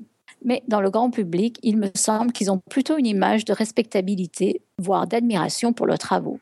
On les imagine travaillant silencieusement dans leur labo, devenant médiatiques lorsqu'ils évoluent en chercheurs Je suis une citoyenne lambda, dit entre parenthèses. Et pour finir, Alain s'interrogeait sur la neutralité, l'objectivité. Cela s'applique aussi aux journalistes. Personnellement, je crois au professionnalisme et à l'honnêteté intellectuelle. C'est l'impression que me laisse le traitement de ce podcast. Ok, ben merci beaucoup Alma Moka. Euh, alors petit scoop, euh, en direct de la chatroom, LJJ a décodé le message de Citron Vert qui nous disait finalement, donc en alphabet fez, je pense que c'est une intox car ça me semble trop simple. C'est beau quand même l'intelligence collective. on parlait de communauté tout à l'heure, c'est merveilleux. Euh, LGJ gagne un t-shirt. Hein. On se capte hors antenne après pour, euh, pour, pour les détails. Euh, sinon, toujours en réaction à l'épisode 169 sur les OGM, on vous présente aussi la réaction de Florian Aigron parce qu'elle résume bien le sentiment général, je trouve. J'ai écouté, très récemment l'émission sur les OGM. Je trouve la manière de réfléchir de MRR très intelligente. Moi qui avais justement un a priori sur les OGM, eh bien, avec cette explication, je pense l'avoir perdu. Par contre, il évoque vers le milieu du podcast les gens qui croient que l'attentat du 11 euh, septembre était prémédité. Il évoque deux, trois autres sujets tels que le sida et met tout le monde dans le même panier. J'ai juste un petit bémol sur cela. Je déteste la généralisation. Et parler succinctement de sujets comme ça, sans aucune explication du pourquoi, ce n'est pas possible. Cela m'a gêné aussi et je reste sur ma faim. Mais je répète que ce numéro était vraiment super, mon préféré ou presque. J'hésite avec le dernier euh, numéro sur les exoplanètes. Ben, merci beaucoup pour, pour ce retour. Euh, Irène, petit, euh, petit aparté technique, je crois que tu as, beaucoup de bruit parasite derrière toi. Ah bon? Ou alors ça vient pas de chez toi J'avais l'impression, si jamais peut-être entre deux interventions, oublie pas d'appuyer sur, sur mute. Oui, d'accord, je vais faire ça, parce que j'entends rien de spécial, mais je vais faire ça, oui. Formidable. Bon, et puis bien sûr, euh, il y a eu les nombreux échanges entre Marc Robinson-Réchavy et Martial de Montmelin, qui s'est retrouvé un petit peu pris à partie malgré lui. Donc Martial, évidemment, n'a pas tellement apprécié d'être assimilé au mouvement anti-science. Il a écrit une réponse sur son blog que vous trouvez sur mdemontmelin.ch, donc M-D-E-M-O-N-T M-O-L-L-I-N.ch. Et j'ai invité Martial à passer sa réponse en audio, histoire qu'il jouisse d'un droit de réponse après avoir été passablement malmené. Euh, mon, mon, but euh, n'était évidemment pas du tout de le piéger en citant à tout bout de champ les, arguments qu'il avait bien voulu nous transmettre. J'espère que tout, sera, tout ça sera tout à fait clair après l'écoute de ce petit entretien. On l'écoute. Martial de Montmelin, tu t'en es quand même un peu pris plein la gueule euh, lors, de, la prestation de Marc Robinson Réchavy. Ça me semble absolument légitime que tu aies un droit de réponse. Ce que tu as fait sur ton blog, tu as publié un billet qui s'appelle OGM, OGM pas. Et puis on va le présenter comme une, comme une pseudo-interview. Très bien. Histoire que ça passe bien pour, pour nos auditeurs. Euh, alors tu peux peut-être commencer par tes motivations, nous expliquer un petit peu en fait ce que tu as pris part ou pas au mouvement anti-OGM. Enfin tu t'es retrouvé un peu dans un truc qui te, qui te dépasse si j'ai bien compris. Oui, un petit peu en fait. C'est que je suis pas militant anti-OGM. Euh, je suis président des, des Verts vaudois et les Verts sont contre les OGM. Mais à titre personnel, j'ai jamais pris part. Mais Xavier, euh, qu'on connaît à la podcast Science, m'a demandé euh, quels étaient euh, mes doutes ou mes craintes par rapport aux OGM et c'est comme ça que, que je lui ai donné. Et puis, ben, face à quand même la violence des attaques de, de Marc Robinson et Chavi, qui assimile les anti-OGM aux conspirationnistes, à ceux qui ont une théorie, alternative sur le 11 septembre, enfin aux anti-sciences. Quoi. Il y allait un peu fort. Oui, il y allait quand même un peu fort. Bah, j'ai quand même souhaité, souhaité réagir et aussi pour préciser ma, ma, position. Et puis donc, tu nous as pondu cette, cette interview virtuelle. Euh, du coup, je me, je me projetais dans le rôle de l'intervieweur. Donc Marc Robinson Réchavy a indiqué qu'il avait commencé à s'engager pour les OGM suite à la publication de l'étude Serralini. Il considère cette étude comme une vaste imposture. Toi aussi? Alors en fait, on, se souvient de, cette étude avec euh, des rats qui avaient des cancers gros comme des balles de golf. Mhm. Alors j'avais lu cette, euh, cette, euh, cette, étude à l'époque. Puis effectivement, ce qui sautait aux yeux, c'était que les échantillons de, de, population de rats étudiés étaient quand même trop petits. En fait, par sexe et par lot, il y en avait 10 ce qui ne permettait pas d'enlever des, biais statistiques euh, dans, l'étude. En, fait, on ne peut pas vraiment conclure que les OGM euh, euh, sont, nocifs pour la santé, on ne peut pas non plus conclure qu'ils sont inoffensifs. Donc l'étude Serralini à la poubelle, on est d'accord En fait, pas tout à fait. Parce que ce qui est intéressant avec l'étude Serralini, c'est son effet miroir. moi, je l'appelle comme ça. Parce que, je l'ai dit avant, les groupes de population étaient de 10 individus. Et en fait, 10 individus, c'est aussi euh, ce que demandent dans, les tests avant la mise sur le marché les, agences euh, responsables. L'Agence nationale de la sécurité sanitaire, l'alimentation, l'environnement et du travail, l'ANSES pour la France, ou l'Autorité européenne de sécurité des, aliments, l'EFSA pour euh, l'Europe. Donc, plus les projets OGM critiquent les faiblesses de l'étude Serralini sur ce point, plus ils critiquent aussi, par ricochet, les études conduites jusqu'à présent pour prouver l'innocuité des OGM. Donc, en conséquence de, cette affaire-là, d'ailleurs, l'EFSA a posé un cadre pour des études plus, longues et avec plus d'animaux, notamment pour les, cas comme dans l'étude Serralini où euh, il s'agit de, tester des aliments entiers. Donc finalement, les OGM, pour toi, c'est bon ou c'est pas bon pour la santé? Alors, comme euh, Marc Robertson Rechiavi, je ne suis pas un spécialiste en question de, de santé, je dispose d'aucune formation dans le domaine. Alors, contrairement à lui, je ne vais pas m'exprimer sur la question, je ne vais pas non plus m'exprimer sur la, question importante des questions éthiques sur les OGM ou des questions économiques. Par contre, juste un point sur la question sanitaire, je pense qu'il faut quand même faire un peu preuve de, de prudence, notamment qu'à l'heure actuelle, euh, au niveau de la toxicologie, il y a pas mal de choses qui sont en train d'être discutées, notamment dans les bases de la toxicologie, notamment le vieux principe de Paracelsus comme quoi la dose fait le poison, qui est actuellement en grand débat. Donc, je pense qu'il faut quand même user de prudence en matière de, toxicologie à l'heure actuelle. Ok, mais alors si c'est pas pour des questions de santé, pourquoi est-ce que tu es contre les OGM En fait, ma plus grande crainte, et ma première crainte, c'est la question de la dissémination. Euh, je l'avais dit lors de podcast mhm. science, euh, avec les OGM, on introduit dans l'environnement des gènes, ou des, des groupes de gènes, qui ne s'y trouvent pas, ou alors sous une forme différente. Et puis, le, risque, à, l'instar des, organismes invasifs, c'est qu'on perde le contrôle euh, de ces gènes ou de ces plantes portant ces gènes.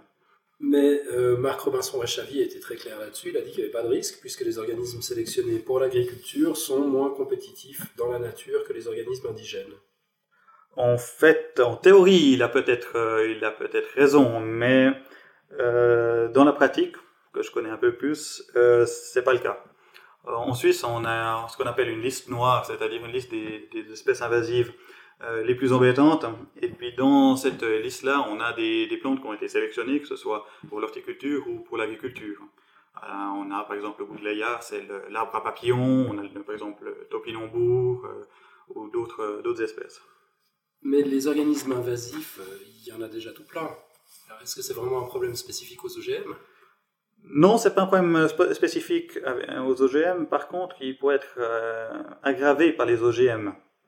Euh, c'est pas parce qu'un problème euh, existe euh, qu'il faut le, renforcer. En fait, ce que nous a dit Marc Robinson Rechiavi, c'est que parce que les invasifs existent déjà, il n'y a pas de raison d'interdire les OGM.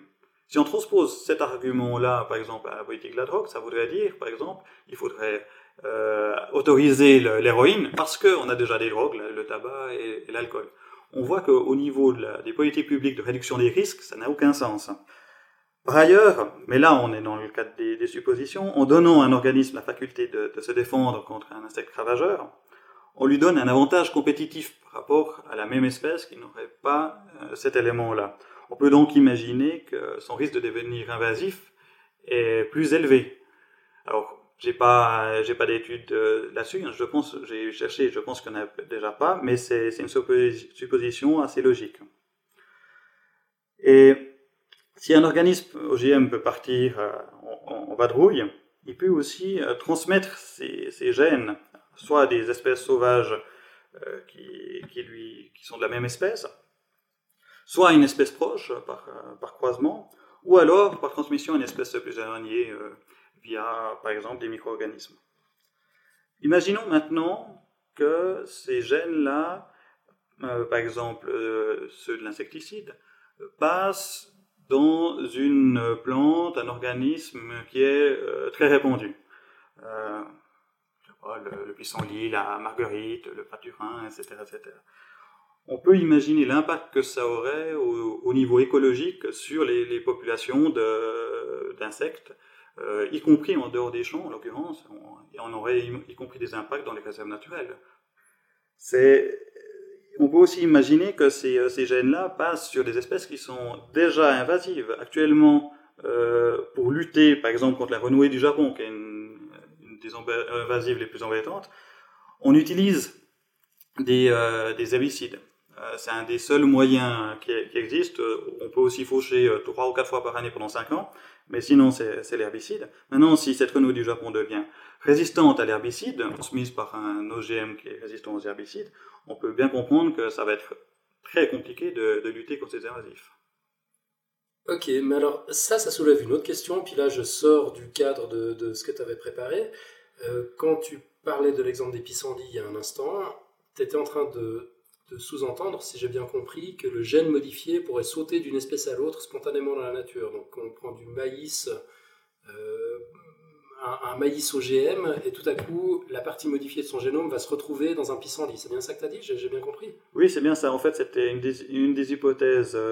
Euh, évoqué euh, dans, dans, le cas d'une résistance euh, d'une mauvaise herbe, l'amarante en l'occurrence aux, États-Unis dans les, dans les champs OGM. On y viendra peut-être plus tard. Ok, mais le gène dans la plante OGM, on le trouve déjà dans la nature. Donc le, le, gène qui permettrait de lutter contre la pyrale introduite dans le maïs, il est issu d'une bactérie. Tout à fait. Mais en multipliant le nombre d'espèces sur lesquelles on met ce, ce gène, ainsi que le nombre d'individus, on multiplie d'autant le risque et on favorise les résistances. Remarque d'ailleurs que pour, ce point-là, de favoriser les résistances, il n'est pas nécessaire que les gènes introduits passent à une autre espèce pour le constater. Comment ça? En 10 ans, il y a eu l'apparition aux États-Unis de plus de 10 espèces de mauvaises herbes résistantes aux herbicides. Les euh, journalistes les, les nomment d'ailleurs les super weeds, les euh, super mauvaises herbes. Ces, résistances se sont probablement développées en, réaction à la surutilisation des, herbicides. Certains évoquent l'hypothèse d'une transmission de gènes, mais ça me semble moins probable. Ok. Euh, bon, j'ai vu dans ton billet que si jamais quelqu'un a des données là-dessus, t'es... Ah, très volontiers, oui. Ok. Bon, donc tu parles d'une surutilisation d'herbicides, mais une des promesses des OGM est justement de baisser l'utilisation des produits phytosanitaires. Alors, ça dépend. Les, OGM résistants aux herbicides, hein, si, mes souvenirs sont bons, c'est 80% des OGM cultivés aux États-Unis. Euh, eux ont entraîné une augmentation de l'utilisation des herbicides. Euh, ça s'explique euh, par le cercle vicieux dans lequel est l'agriculteur. Comme il a une, comme il peut mettre des herbicides, il en met largement. Ça favorise les résistances. Donc, il a de l'apparition de mauvaises herbes dans son champ. Donc, il met plus d'herbicides. Et c'est un cercle. Dans le cas des, plantes produisant un insecticide, on remarque plutôt une tendance à la baisse de l'utilisation des, insecticides. Mais l'insecticide lui-même, il n'a pas disparu. Avant, il était pulvérisé sur la plante, maintenant, il est dans la plante.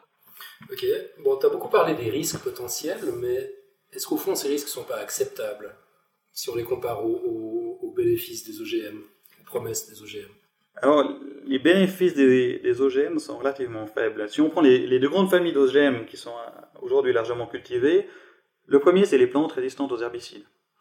Euh, le gain, c'est un gain pratique. C'est-à-dire qu'on peut utiliser largement un herbicide sans avoir de crainte pour sa culture. La deuxième grande famille d'OGM, c'est les plantes qui produisent un, insecticide. Le, gain, là, il est dans la, baisse apparente d'utilisation d'insecticides. Dans le premier cas, il me semble que la balance est assez claire. On utilise plus euh, d'herbicides, comme on, l'a vu avant. Donc, clairement, ça va pas dans, le bon sens. Rien que l'augmentation de, l'utilisation d'herbicides fait pencher la balance dans, le sens de ne pas utiliser cette, famille d'OGM. Le second cas, c'est donc les, familles qui produisent un, un, insecticide. Ça, je comprends que ce soit plus susceptible de débat. En effet, en général, il s'agit de plantes dans lesquelles on introduit un, gène extrait euh, du Bacillus thuringiensis. C'est une bactérie qui est utilisée également comme insecticide dans l'agriculture traditionnelle et dans l'agriculture biologique. Mais, au-delà de la différence de, nature dans le centre d'utilisation, ça correspond surtout à deux logiques très différentes. La, culture OGM suit le principe de l'arrosoir, c'est-à-dire on utilise euh, l'insecticide de manière systématique et à titre préventif. Dans l'agriculture biologique ou dans l'agriculture raisonnée aussi, qui est un, cas français, les, traitements sont appliqués qu'en cas de dernier cours, ce qui n'a pas le, même impact sur le développement des résistances et l'environnement. On peut faire une comparaison avec euh, l'utilisation des antibiotiques. En fait, ce qu'on fait avec les, OGM, c'est qu'on dit à toute la population, vous, maintenant, tous les jours, vous consommez euh, des antibiotiques à titre préventif. Et, pourquoi on ne le fait pas? Parce qu'on sait très bien que ça crée des résistances. On utilise les antibiotiques quand c'est vraiment nécessaire. Et c'est exactement la, même question avec les insecticides ou avec les pesticides. Alors, à mon sens, dans ce cas aussi, donc les, OGM qui produisent des insecticides, les risques que, que j'ai évoqués déjà avant l'emportent sur les gains potentiels. Mais ce qui renforce aussi mon avis dans, ce sens-là, c'est le problème du, que moi j'appelle du tout ou rien. C'est-à-dire le problème du tout ou rien ben, Le problème, c'est que il est très difficile euh, de faire cohabiter les, euh, les cultures avec OGM et les cultures sans OGM. C'est-à-dire que si vous avez un, dans la même région un, un champ de blé OGM, euh, il viendra contaminer par le pollen le, le, le champ non OGM. Ce qui fait qu'on enlève la liberté à l'agriculteur euh, de cultiver des, euh, champs qui ne sont pas OGM. Et puis encore, on enlève euh, la liberté aux, consommateurs de consommer des produits qui sont sans OGM. Mais on a vu avec Marc Robinson-Rachavi, il, il, dit qu'il n'y a pas de risque pour la santé, donc la volonté des consommateurs de ne pas consommer d'OGM est irrationnelle. Et pour cette raison, de nombreux partisans des OGM sont d'ailleurs contre l'étiquetage des produits OGM qui ne serviraient qu'à alimenter les peurs. Alors là, il ne saurait pas y avoir de plus grand désaccord entre les partisans des, OGM et moi. Si les consommateurs veulent pas manger d'OGM, c'est leur choix. Et ne pas étiqueter les produits euh, OGM, ça, revient à, leur, les leur faire avaler contre leur gré. C'est pas vraiment ma conception de la liberté. Pour prendre un exemple comparable, il y a actuellement une mode du euh, sans gluten. Euh, il y a bien sûr des, des gens qui sont, euh, qui sont allergiques au gluten, mais il y a bien plus de personnes qui n'en consomment pas. Et à mon avis, c'est pour une mauvaise, mauvaise raison. Mais jamais j'irai demander qu'on enlève euh, les, mentions sans gluten sur les produits uniquement parce que moi j'imagine que c'est sans danger. Mais si on regarde de plus près, le, refus du, consommateur de, de, consommer des OGM est tout à fait rationnel et légitime dans, si on, dans une stratégie euh, personnelle hein, de, limitation des risques par rapport à sa, propre santé, euh, le, consommateur n'a pas vraiment de critères euh, discriminants pour savoir si M. Robinson Rechiavi a plus de, de, raisons et plus légitime pour dire qu'il n'y a pas de problème avec les OGM que des éminents chercheurs et professeurs. Hein, qui, nous racontait qu'il euh, fallait continuer à, à utiliser de, de l'amiante. Hein. Il, y avait euh, notamment un, un, directeur du CNRS euh, là-dedans, ou bien ceux les autorités qui ont, favorisé la maladie de, de Creutzfeldt-Jacob par l'hormone de, croissance, ou bien qui ont autorisé l'utilisation de farine animale. Donc, face à deux produits identiques de concombre, euh, le consommateur n'a aucun gain à utiliser le produit OGM. Donc forcément, euh, il va utiliser le produit qui est non OGM, considérant qu'il y a peut-être éventuellement un risque avec le, produit OGM. Donc en fait, le seul moyen de faire consommer des, OGM aux consommateurs, c'est justement de ne pas étiqueter les produits, ce que une bonne partie des pro-OGM. Ce qui n'était pas le cas de Marc Robinson Rachavi quand même. Hein. Je, je, me rappelle de son anecdote sur l'exemple de la viande de cheval où il disait que finalement c'est tout à fait comestible, mais que bon Dieu, si on te vend de la viande de bœuf, le droit de ne pas manger de la viande de cheval. Le, consommateur devrait être aux, commandes quand même de, ce qu'il consomme, qu'on ne devrait pas lui raconter n'importe quoi. Mais bon, pour revenir sur ce que tu disais, les OGM apportent quand même un plus pour les agriculteurs. Eux devraient être pour leur introduction. Alors, en Suisse, euh, la plus grande association paysanne, qui est l'Union suisse des paysans, euh, s'est prononcé pour la prolongation du, du, moratoire sur les OGM. En Suisse, euh, je le dis pour les, pour les auditeurs français, on mhm. a actuellement un moratoire sur euh, l'utilisation d'OGM. ils ont notamment mis en avant qu'aujourd'hui, les OGM n'apportent aucun intérêt économique à leurs yeux. ils, relèvent, aussi le, problème que j'expliquais avant du, du, tout ou rien. Mais je pense surtout qu'il y a aussi une, une autre raison là derrière en, Suisse et, en Europe aussi, l'agriculture ne peut pas survivre sans les, le financement étatique. Donc on paye tous euh, actuellement pour subventionner l'agriculture. Au niveau suisse, euh, ça représente un budget de, de 13,8 milliards pour euh, la période 2014-2017. Donc forcément, il faut que les paysans euh, promulgue une bonne image de leur profession, surtout en Suisse où par référendum ou initiative on, pourrait supprimer ces subventions. et cette bonne image, ben, elle est, elle est basée sur les questions d'authenticité, de qualité, de, proximité, de, respect de la nature. Autrement dit, il y a une espèce de, gentleman agreement, euh, c'est qu'on subventionne l'agriculture en tant que, que, citoyen, mais en contrepartie, euh, on nous fournit des produits sains, des produits de qualité, les plus naturels possibles, et on ménage l'environnement. Et il est clair que c'est quand même difficile de vendre de, l'authentique, du naturel, avec des, des, OGM, et ça je pense que les paysans l'ont bien compris. Je me permets de nouveau une digression par rapport à ton billet, mais ça c'est de la communication. Ça n'a rien à voir avec, avec la qualité des produits, ça n'a rien à voir avec la science qui est derrière. C'est juste que le bio, aujourd'hui, ça vend parce qu'effectivement, ça, a cette image de, naturel. On, avait fait une émission là-dessus. C'est plus que ça. Mais le bio tient pas forcément toutes ses promesses. Non, effectivement, bien sûr, les OGM non plus ne tiennent pas forcément toutes leurs promesses. Mais c'est plus que ça. Derrière, il y a une question, il y a des questions aussi philosophiques, des questions éthiques, de son rapport avec la nature. Euh, pour beaucoup de, personnes, et, j'en suis, on se pose la question de savoir jusqu'à quel point on a le, droit de transformer, la nature. Si on doit être accompagner la nature essayer d'en tirer profit, ou on doit, on doit essayer de la transformer. Et je pense que pour beaucoup de, personnes, la question, cette question philosophique euh, influence aussi sur, sur leur choix. C'est pas qu'une question de, de santé. Il y a vraiment des questions éthiques qui se posent derrière. je continue sur, sur ma lancée dans la digression. Pour moi, c'est vraiment du bullshit. Ça, c'est de la communication. C'est tout. Parce que la nature, ça fait, ça fait 10 000 ans qu'on l'a transformée. Ça fait plus de 10 000 ans depuis le début du néolithique. Il n'y a, rien de ce qu'on trouvait dans la nature qui était bouffable à l'époque. C'est des milliers d'années de sélection artificielle qui nous ont permis d'avoir les, les, produits comestibles qu'on a aujourd'hui. Bien sûr. Mais c'est une question de gradation. On, on, a, on a sélectionné des produits, mais depuis le, euh, depuis le début de l'agriculture. Moi-même, j'en sélectionne dans mon, dans mon jardin pour les, les replanter chaque année, c'est clair. Mais on va quand même un bout beaucoup plus loin en intervenant directement dans le génome. C'est pas exactement la même chose que de suivre les processus euh, naturels de, de et puis de dire on, on prend euh, les, graines de cette plante-là et puis pas de cette plante-là, ce qui est en fait la sélection.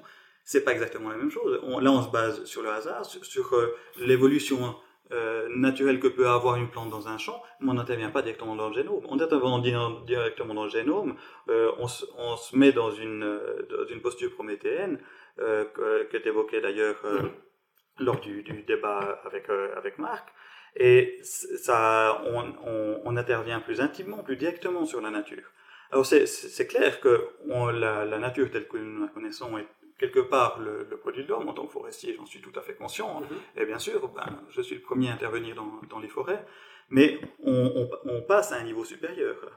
Et puis quelque part, on peut se poser aussi euh, la, la, question euh, des, anciennes des, variétés qui ont été qui ont été sélectionnées depuis très longtemps. Euh, une tomate rose de Berne, maintenant si elle a le, un gène produit par Monsanto, est-ce que ça reste une rose de Berne? Moi J'en sais rien. Quand je vois une marguerite, je sais que c'est à peu près la même que celle qu'a euh, vu euh, Napoléon, je sais que c'est à peu près la même qu'a vu César. C'est une question de patrimoine aussi là derrière. On a un patrimoine naturel. Est-ce que on, s'autorise à le transformer? Là, je ne parle, pas des espèces cultivées, là, je, parle des espèces qui poussent naturellement. Est-ce qu'on se permet réellement de les motiver, de les euh, changer à ce point-là? Est-ce qu'on ne perd pas du patrimoine génétique en introduisant justement ces nouveaux gènes qui être disséminés? Ok, on, va, on va balancer un débat parce que parce que c'est vrai, tu, me rappelais sur la question du format que Marc n'a pas eu de contradicteur. Du, coup, je ne vais, pas, te contredire non plus. je, te laisse, faire ta présentation. Mais, je pense qu'il y aurait matière à débat sur cette question-là. Euh, mais bon, soit, donc admettons pour, l'agriculture euh, suisse et européenne, mais alors la, fameuse question du riz doré. Alors, le, riz doré, il n'est pas destiné à l'agriculture européenne. Donc, en, tant que politicien suisse, c'est pas vraiment de, ma compétence. Mais comme c'est le rare exemple euh, d'OGM qui a été produit a priori pour des buts philanthropiques, on nous le sait à toutes les sauces. Chaque fois qu'on va discuter euh, des OGM, la possibilité d'introduire des OGM en Suisse ou en Europe, on nous sert le riz doré alors que c'est pas de problème quelque part. Alors, j'ai j'ai pas étudié spécialement le, cas du riz c'est pour ça que je, ne tiens pas à beaucoup en, discuter. Mais d'ailleurs, son, son, principal inventeur était mon, professeur à l'école polytechnique de Zurich. c'est ça, c'est une autre question. Mais d'un œil un peu extérieur comme ça, il me semble que le principal problème du, du riz c'est que c'est c'est vraiment une solution top-down euh, d'aide au développement, sans, sans vraiment avoir euh, saisi les, la problématique euh, qui se posait, les, problèmes culturels et, tout et tout. D'ailleurs, la, le principal problème qui était lié euh, au départ avec ce riz doré, outre le fait qu'il fallait en manger euh, passablement pour, pour vraiment avoir de la vitamine A, c'est qu'il était jaune et que les gens refusaient de manger du riz jaune. Et on voit là que le, fait de ne pas avoir vraiment saisi le, problème, le problème euh, culturel euh, est problématique pour ces, pour ces, euh, ces projets qui sont vraiment qui viennent comme ça parachuter du haut. Mais ça, c'est pas un problème spécifique aux AGM, c'est un problème assez général dans l'aide au développement puis qui mériterait une émission à part entière. Peut-être pas sur podcast science parce que c'est pas forcément pas forcément le genre de sujet qu'on traite. Mais ok donc si j'ai bien compris t'as pas de pas de problème fondamental avec euh, avec le riz doré. Ton, problème c'est plus une question de enfin le, problème que tu soulèves je veux dire c'est plus une question d'impérialisme dans, dans, les rapports entre entre le nord et le sud c'est ça? Non c'est une alors il y a une question d'impérialisme mais il y a aussi une question de mauvaise utilisation des moyens potentiel. Je ne sais pas que c'est le cas dans, mm. dans le de doré. Il y a euh, le, le, le, fait qu'on se dit ah, tiens on a un nouveau joujou qu'est-ce qu'on qu'est-ce qu'on peut faire avec? Plutôt que de, de, se poser la question mais euh, qu'est-ce que on peut implanter pour aider cette population qui qui sera acceptée par cette population dans cette culture et puis en se disant mais c'est euh, le, le, mieux qu'on puisse faire avec l'argent qu'on a à disposition c'est un peu plutôt dans cette euh, dans cette idée là D'accord. Bon, là, je digresse évidemment pas euh, totalement par rapport à, ce que tu avais préparé. Oh, c'est pas la première fois. non, c'est vrai. c'est d'habitude maison. Euh, mais, mais au fond, c'est un petit peu l'exemple que donnait Marc Robinson Réchavy il y a trois semaines en parlant de, de la maison qui brûle et puis on s'interroge à côté sur ce qu'il faudrait, comment il faudrait construire les maisons plutôt que, plutôt que de balancer les extincteurs, non? Je pense qu'on peut toujours utiliser son cerveau puis commencer à utiliser son esprit critique, hein, même euh, ça, bien sûr, dans, dans tous les cas. Le, problème, le problème avec le riz doré, c'est qu'on euh, nous dit euh, toutes les critiques sont infondées, on va sauver des enfants, et c'est un peu, c'est un peu problématique. Et c'est c'est pas seulement le cas avec le riz doré, mais avec certains projets humanitaires qui ont eu des, impacts négatifs, c'est aussi le cas. Enlevez-vous de là, on, on, va sauver des gens. Donc le, le, le, fait qu'on sauve des, euh, qu'on peut potentiellement sauver des gens n'enlève pas le fait qu'on puisse utiliser son esprit critique. Ouais, on, peut se poser des questions, ça c'est sûr. Ça, ça pourrait totalement faire l'objet d'une émission de podcast science. Mais ok, en, tout cas, en ce qui concerne le riz doré, moi ce que j'ai retenu, arrête-moi si je me trompe, mais ce que tu dis, c'est que c'est hors de ton giron de compétences. Tout à fait. Ok. Tu te prononces pas en fait sur le rideau Non. D'accord. Parce que j'ai pas à le faire en tant que politicien suisse. D'accord. Donc tu soulèves juste quelques questions Tout à fait. autour de, de la problématique, notamment le tabou qu'on a créé parce qu'il y a des enfants qui meurent, du coup on ne peut plus réfléchir. Et puis euh, c'est cet aspect d'impérialisme mais, finalement, tu n'es pas pour ni contre le riz doré. En fait, tu t'en fous. C'est pas ton problème, le riz doré. Je sais pas que je, euh, sais pas que, que, que je m'en fous, mais c'est vraiment champ de compétence. Mais, mais en tout en ayant volonté que euh, toutes les critiques que j'ai faites, c'est sur des questions euh, d'aide au développement et non sur les OGM spécifiquement. Maintenant, il faudrait étudier un peu plus le cas du, du riz doré pour savoir où penche la, la balance. Mhm. D'accord. Moi, j'ai encore une question à te poser, si tu veux bien. Marc Robinson Réchavy nous a dit il y a trois semaines dans, l'interview, pour laquelle, comme tu l'as très bien souligné, il n'y a pas eu de, contradicteur, euh, il a mis tout le monde dans le même panier. Il a dit les anti-OGM euh, sont des anti-sciences, au, même titre que les créationnistes, que les conspirationnistes, etc. Euh, et d'ailleurs, personne dans le camp des anti-OGM ne condamne jamais les fauchages, les, fauchages volontaires. Est-ce qu'on peut clarifier ce point-là? Est-ce que tu condamnes, oui ou non, ces, actes de vandalisme que sont les, fauchages volontaires des, champs OGM Alors en Suisse, il n'y a jamais eu de, fauchage d'un champ OGM. Bon, il y a, pour l'instant, il n'y a eu que des, des parcelles qui ont des décès. Moi, je suis euh, d'autant plus en Suisse où on a des instruments de démocratie directe qui nous permettent d'avoir des référendums et des initiatives. Euh, je suis pour le, le, respect des choix démocratiques. Donc, si une fois les OGM sont introduits en Suisse, c'est parce que le peuple l'aura voulu. Et dans ce cas-là, je respecterai la volonté du peuple. T'es un super bon politicien, mais j'ai réussi à pas perdre le fil. tu condamnes, oui ou non?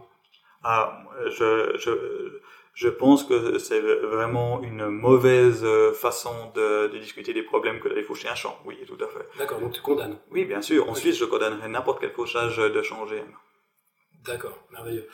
Est-ce que tu as encore quelque chose à ajouter? Est-ce que tu veux profiter de ce, temps d'antenne? Est-ce qu'il y a quelque chose que tu aurais voulu, voulu, dire, peut-être sur la manière dont, notre intervenant il y a trois semaines a été présenté? Oui, effectivement, je, trouvais que c'était un peu fort de café de présenter euh, Marco Vincent Rechiavi comme quelqu'un de neutre, alors qu'il a, euh, il a plusieurs fois euh, pris position de manière militante sur son blog pour les OGM. On a vu aussi dans Podcast Science que il y avait une part euh, de propos scientifiques et puis une part euh, de, militantisme. Donc je pense que c'était un peu aller trop loin que de le présenter comme, euh, comme quelqu'un de neutre. Je, je pense qu'on aurait pu volontiers le présenter comme pro-OGM, comme moi on pourrait me présenter aussi comme anti-OGM. Ok. Est-ce que tu es satisfait de ton droit de réponse ou est-ce que tu voudrais encore ajouter quelque chose? J'aimerais ajouter quelque chose, j'adore podcast science. C'est parfait. Martial, merci beaucoup sage conclusion de Martial de Montmelin. C'était un petit peu long, mais enfin, je pense que ça valait quand même la peine qu'il ait l'occasion de développer ses arguments qui sont pas si simplistes euh, que ce que Marc Robinson Réchavy euh, nous, nous, nous avait présenté. Euh, voilà, après, je ne suis pas d'accord avec tout ce qui a été dit, mais il y a certains éléments de, la position de Martial de, de Montmelin qui, qui m'amènent eux aussi à réfléchir. et en ça, je pense que c'était vraiment très bien qu'on ait, qu'on ait les deux sons de cloche. Euh, tout le monde est toujours là? C'était un petit peu vrai. oui, oui. ok. On euh... devait parler à un politicien suisse, c'est rigolo. C'est-à-dire? Moi, je sais pas, ils sont pas pareils que les Français, quoi. Ah ouais? Dans, dans, quel sens? Bah, genre, il prend toujours des poincettes en Suisse, euh, dans, dans, mon giron, tout ça, alors qu'en mhm. français, ça parle. Quoi. Ah ouais, d'accord on, démolit d'abord, on réfléchit après, c'est ça En Suisse, c'est pas exactement l'approche. Ouais, voilà, non, mais c'était intéressant, quoi. Et en effet complémentaire. Yep. Ok, euh, donc là on était dans la rubrique des messages divers qu'on a reçus qui étaient liés à des émissions précédentes. Euh, on a aussi reçu quelques messages divers qui n'étaient pas liés aux émissions précédentes. Ouais, sur Facebook. Donc on a reçu un petit message on a reçu un message de Mohamed Arati qui nous dit Merci les gars, ça fait longtemps que je cherche des, je cherche des podcasts comme ça et enfin, merci beaucoup. Bah ça, ça fait plaisir. Yep. Et puis on a reçu, euh, donc tout à l'heure on a évoqué le, message de Florian, c'était juste un extrait, voici un deuxième extrait. Euh, il nous dit, donc c'est le début de son message, bonjour à toute l'équipe, ça fait quelque temps que j'écoute votre podcast, je pense avoir écouté approximativement une dizaine de numéros en deux, trois mois. Le peu de temps que je peux m'accorder en ce moment pour écouter des podcasts, c'est dans les trajets en voiture. D'ailleurs, je viens de changer de travail et vous comprendrez ma tristesse en apprenant que mon temps de route est désormais divisé par quatre. Bref, tout ça pour vous dire que j'adore vraiment ce que vous faites et que c'était un devoir pour moi de venir vous le dire. Certaines émissions sont plus intéressantes que d'autres, certaines sont plus à mon niveau, je n'ai qu'un bac pro et un BTS dans l'informatique, alors mes bagages scientifiques sont plus que limités. Sur ce point, si vous avez une liste de sites pour me donner des bases, par exemple en électronique, électricité, etc., je suis preneur. Bon, j'écris, j'écris, en BEPO d'ailleurs, pour, ceux qui, pour ceux qui connaissent. Euh, mais il faut que je retourne travailler. À bientôt et que servir la science soit votre joie ça, fait toujours plaisir des messages comme ça. moi, j'ai toujours un petit pincement au cœur quand même quand j'apprends que, que, les gens roulent volontiers beaucoup en voiture juste pour pouvoir nous écouter. Ils sont déçus que ce soit plus court. Ouais, c'est ça. Prenez les transports en, commun, les gens, s'il vous plaît. Euh, enfin bon, formidable message de, Florian. Merci beaucoup. Et puis, bon, on lui a répondu hein, avec une liste de, de, ressources euh, a priori. Euh, ben, notamment, c'est toi, Nico, qui t'a aiguillé sur, sur le Café des Sciences pour, pour un premier point d'entrée avec, euh, avec le monde scientifique qui soit, qui soit accessible. Et je pense que c'est très bien. C'est une très bonne porte d'entrée. Bravo, Nico. Corporate, c'est beau. Bah ouais, c'est beau. Non, non, mais c'est vrai. Et puis après, sur des. Euh, puis tout bêtement, enfin, il, nous demandait, oui, donc des, des sources euh, un peu euh, sur des bases scientifiques. Et puis tout bêtement, Wikipédia, la vraie version est très très bien pour ça, quoi. Qu'est-ce que tu appelles la vraie version? Bah, La version anglaise, quoi. On est d'accord. bon, le côté chiant, c'est qu'il faut comprendre l'anglais, quoi. Ouais, voilà, c'est ça. Mhm. Euh, mais ok, formidable. Et puis, bah, il n'y a, pas que le Café des Sciences. Maintenant, on peut aussi l'aiguiller sur l'agence Science Presse. C'est vrai qu'on n'a pas pensé à le faire spontanément. Ouais, sachant que enfin, Pascal me contredira peut-être, hein, parce que je connais pas si bien que ça l'agence Science Presse, mais j'ai l'impression que si c'est pour avoir des bases euh, sur des sujets scientifiques très particuliers, c'est peut-être moins adapté. Peut-être plus d'actualité dans l'agence Science Presse. Euh. Tout à fait. On fait plus de l'actualité que de l'encyclopédique, mais l'actualité nous conduit parfois à avoir des, synthèses d'une tendance lourde ou d'une recherche ou d'une discussion. Et à ce sujet-là, ben, quelqu'un peut y trouver son compte en, jonglant avec le moteur de recherche de l'agence. Mm-hmm. Après, moi, les gens comme ça, je les dirige souvent vers des manuels scolaires aussi, hein, qui sont super bien faits, en fait. Hein. Ouais, alors après, c'est vrai. J'ai pas eu le réflexe parce que c'est plus dur à trouver. Quoi. Je crains que les manuels scolaires ne soient pas très à jour aussi sur la question des OGM. non, mais sur les bases, euh, en l'occurrence, c'était les bases en électronique, en électricité, ça, ça doit bien Oui, tout à fait. Ça. Tout à fait. Ouais, mais après, c'est vrai que c'est plus dur à trouver et puis c'est souvent plus austère que bah, là, tout ce qu'on a sur Internet. Hein, mais mais c'est en effet une très bonne source. Quoi. Je suis d'accord avec toi. bien, bien. Pour le pitch, on passe au pitch? On passe au pitch. Du coup, bah, je vous propose d'écouter l'émission d'il y a deux semaines. C'est ça, non Bah bravo. Non mais quand même, fais, au moins l'effort de nous annoncer de quoi tu vas parler la semaine prochaine. J'espère que Bon, donc la semaine prochaine, sauf si je change d'avis, je vais parler de Hilbert. Donc c'est, euh, ça inaugure euh, un dossier consacré à, la vie euh, d'un, d'un, homme de science célèbre. On a eu l'occasion d'en faire sans l'assumer complètement. Là, ça parlera de Hilbert, de ce qu'il a fait, de qui il était, de d'un peu la vie à son époque, tout ça. donc Hilbert, qui est un des plus grands mathématiciens de l'histoire des mathématiques et qui a eu énormément d'influence et pas que en maths. Euh, donc, euh, donc voilà. Ok, c'est vrai que ton pitch a un petit goût de déjà vu. Tu, tu l'as commencé ton dossier au fait? Oui, oui, dans la thèse, oui. Bravo. j'ai lu deux bouquins, j'ai lu deux bouquins complets quand même sur Hilbert. J'ai commencé à rassembler, à faire mon plan, tout ça. Oui, oui, non, il y a plein de choses intéressantes. Pour teaser, euh, il, il a plus ou moins euh, inventé la théorie de la relativité en même temps qu'Einstein. Euh, il a été initiateur de la mécanique quantique. Euh, il a, il a inventé plein de choses en maths qui sont encore utilisées aujourd'hui. Enfin, voilà, de quoi s'occuper, quoi. Le, fameux hôtel avec un nombre de chambres infini, c'est lui? Ben alors ça, j'ai pas trouvé, j'ai pas vu dans ce que j'ai lu des références là-dessus. Euh, je pense que c'est lui qui l'a inventé, mais je crois que c'est plus un de ses cours parce qu'il donnait des cours sur plein, de sujets du moment. S'il faisait partie des gens, en effet, qui considéraient que ce qu'avait fait Cantor, donc, euh, dont on avait parlé dans cet hôtel-là, était, euh, était, vraiment important pour les maths. C'est lui qui a dit que, que c'était une des plus belles théories de la pensée humaine et compagnie. Et donc, je pense que c'est dans un de ses cours qu'il a donné l'exemple de l'hôtel de Hilbert pour, pour simplifier, quoi, pour expliquer. Euh, ok. Je pense qu'il faut bien articuler et dire l'hôtel de Hilbert. On a Maxence qui nous parle d'un dossier sur Dilbert dans la chatroom. Non, non, Hilbert. donc, euh, et, c'est l'hôtel de Hilbert. Mm. Euh, et voilà, donc. non, mais ça va être très très sympa. je vais forcément oublier plein de trucs parce qu'il a fait énormément de choses. Je pensais même pas qu'il en avait fait autant. voilà. Ok, du coup, on sait déjà qu'il y aura deux épisodes sur Hilbert. Ouais, pas sûr quoi.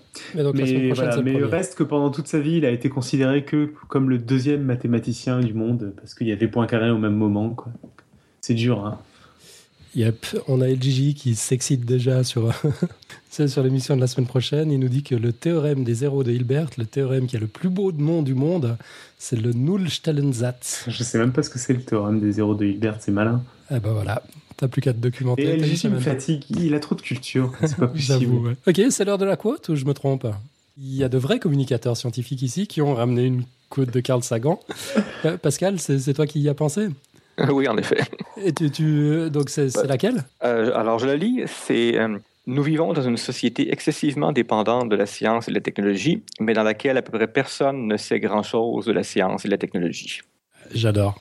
Bon, avec, avec Carl Sagan, on peut pas se tromper non plus, c'est vrai c'est toujours bien. Mais c'est génial, il a raison. C'est vrai qu'on s'est rendu dépendant de, de, choses que finalement on ne maîtrise pas. On continue avec nos vieux systèmes de croyances, alors que, ouais, alors que là, euh, il, s'agit de, de, de, savoir qu'il faudrait maîtriser puis qui sont pas suffisamment euh, largement diffusés, quoi. Enfin, ouais, ouais, j'adhère totalement à ce truc-là. J'ai même pas besoin d'y réfléchir pendant une semaine. Je, je suis d'accord.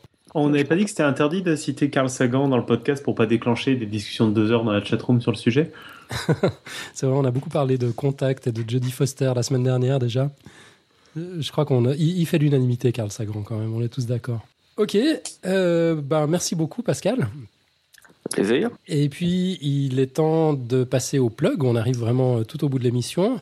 Alors, on va parler un petit peu de la place, la, place to be. Pardon, Pascal, pour l'anglicisme, mais il n'y a pas de mot assez fort en français. Alors, où faut-il être le 3 mai prochain? À, à Lausanne. À Lausanne, Lausanne Beach si tu veux, mais à Lausanne bien sûr, au G60 pour fêter l'anniversaire, le premier anniversaire du collectif Podcast Suisse. Alors pour rappel, on vous concocte rien de moins qu'une conférence, donc pas le truc chiant où on se croirait à la messe, une mini-conférence super efficace à la TED avec des petites présentations de 10-15 minutes maximum. On parlera tous du même thème, la radio, mais avec nos perspectives respectives. Donc l'innovation avec Ben de du, j'allais dire, de, l'empire podcastique euh, NIP, euh, sous l'angle du voyage avec Jonathan de Voyage Cast, des relations internationales avec Roxandra de Tales of the World. Et bien sûr, je tâcherai de me coller à la science en parlant un peu d'ondes électromagnétiques et autres joyeusetés du genre. Je regrette juste de ne pas avoir un matheux sous la main, mais bon, on fait avec les moyens du bord. Quoi. Le thème est génial, les gens sont cool, ça promet d'être vraiment sympa. Et si tout se passe comme prévu, on aura même une intervention de Patrick Béja en duplex de Paris. On broadcastera tout ça, bien sûr, en live via une page ad hoc, live.podcastsuisse.ch. Vous pouvez déjà y aller, ça existe. Ça ressemble furieusement à la page de live de Podcast Science. Encore un immense merci à Pascal Mess, qui nous a pondu tout ça vite fait, bien fait, comme toujours. Pour participer, il faut vous inscrire sur euh, Eventbrite, euh, juste histoire qu'on ait une idée de, combien de monde il y aura. Le lien euh, est dans les notes d'émission. C'est une occasion formidable de rencontre entre nos auditeurs préférés et vos podcasteurs préférés. On espère vous voir nombreux. Surtout, n'oubliez pas de porter votre t-shirt Podcast Science, obligatoire en l'occurrence, je ne sais pas si je l'ai précisé. Donc ce sera le samedi 3 mai prochain au G60 à la rue de Genève 60 à Lausanne. Le programme est maintenant fixé, c'est le suivant, 18h30 ouverture des portes, de 19h à 20h45, intervention des podcasteurs, donc la radio, selon plusieurs points de vue. À partir de 20h45, on papote, euh, ça, se passe au G60, et à partir de 21h15, souper en commun, pour qui le veut bien. Donc souper, c'est le mot normal pour parler du repas du soir, en français. au Québec, vous dites souper ou dîner pour le repas du soir? Pascal, si tu es toujours avec nous. Pardon, je suis encore là, un souper ici. Vous dites souper aussi, donc on dit tous souper en fait. Bon, mais c'est bien. On, va, on, va restaurer le mot. Euh, Patrick Béja, c'est celui qui a fait exploser nos stats de visite sur le site, c'est ça? Ouais, c'est ça. C'est une star de la podcastosphère francophone. D'accord. Bon, enfin voilà, euh, du coup, comme d'hab, que vous ayez aimé ou pas, surtout ne restez pas les bras croisés, inondez-nous de courriers, de commentaires, de likes ou pas, de tweets, de retweets, de clins d'œil, de lapins de Pâques, citez-nous dans vos bouquins, histoire qu'on ait d'autres citations que dans les Bogdanov. Vous pouvez faire tout ça sur podcastscience.fm, Facebook, Twitter, iTunes, SoundCloud, bref, sur tout l'internet mondial. Merci encore à tous nos auditeurs et tristes préférés d'être fidèles au poste chaque semaine. On se retrouve euh, ou pas la semaine prochaine, le mercredi 30 avril à 20h30, avec moi-même qui vous parlera de Hilbert ou d'autres choses.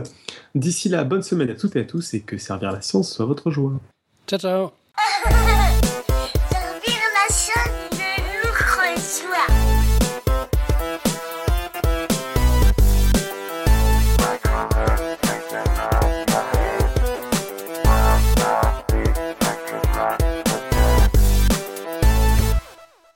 Vous êtes sur Podcast Science, c'est l'épisode 103-22, nous sommes le 23 avril 2014 et c'est une émission style libre. Bonsoir et bienvenue. Pas de générique. Non, non, non, on, veut une intro, une intro correcte.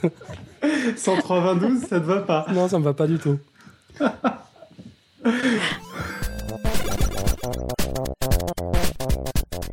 ah, sinon, euh, l'autre con m'a pas répondu encore.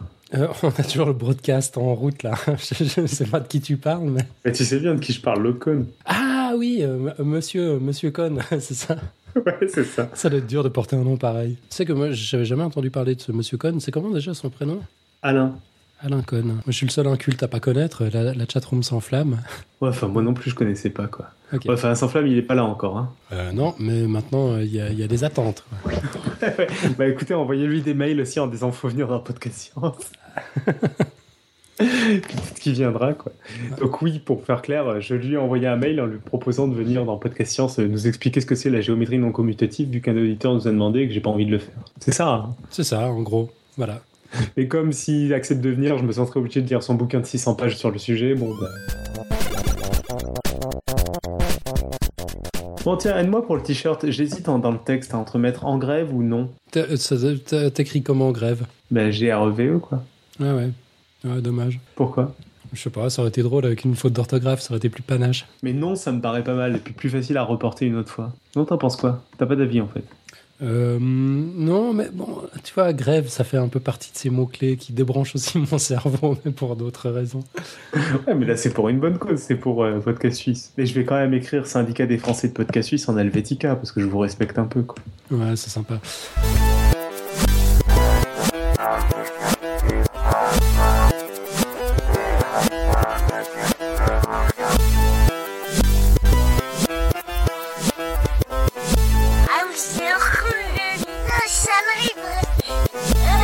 Euh, on passe à la suite. On a une excellente et une très mauvaise nouvelle à annoncer. Euh, Vas-y, je, je, crains le pire. Alors l'excellente nouvelle, c'est que pour la première fois dans l'histoire de Podcast Science, on a été cité dans un bouquin. Attends, c'est pas vrai, c'est pas la première fois. On est, ah ouais? bah attends, on est, on, on est dans l'anthologie des. Non, d'accord, mais euh, oui, remarque, j'allais dire un vrai bouquin. Non, c'est pas vrai. Ouais, t'as raison, c'est plus classe d'être dans l'anthologie. En fait. Bah j'avoue, ouais, ouais, parce que qu'est-ce que tu nous jetais Parce que donc la très mauvaise nouvelle, c'est que c'est le dernier bouquin des Bogdanov, quoi. On est dedans. Voilà, on est cité dedans. J'ai retrouvé la page. Il cite l'interview avec Gisin. Je peux démissionner? Comment... Ah non, c'est déjà fait, merde. Comment tu l'as su? Ben, C'est un auditeur qui nous dit Ah ouais, je vous ai découvert grâce à une citation euh, dans les Bogdanov.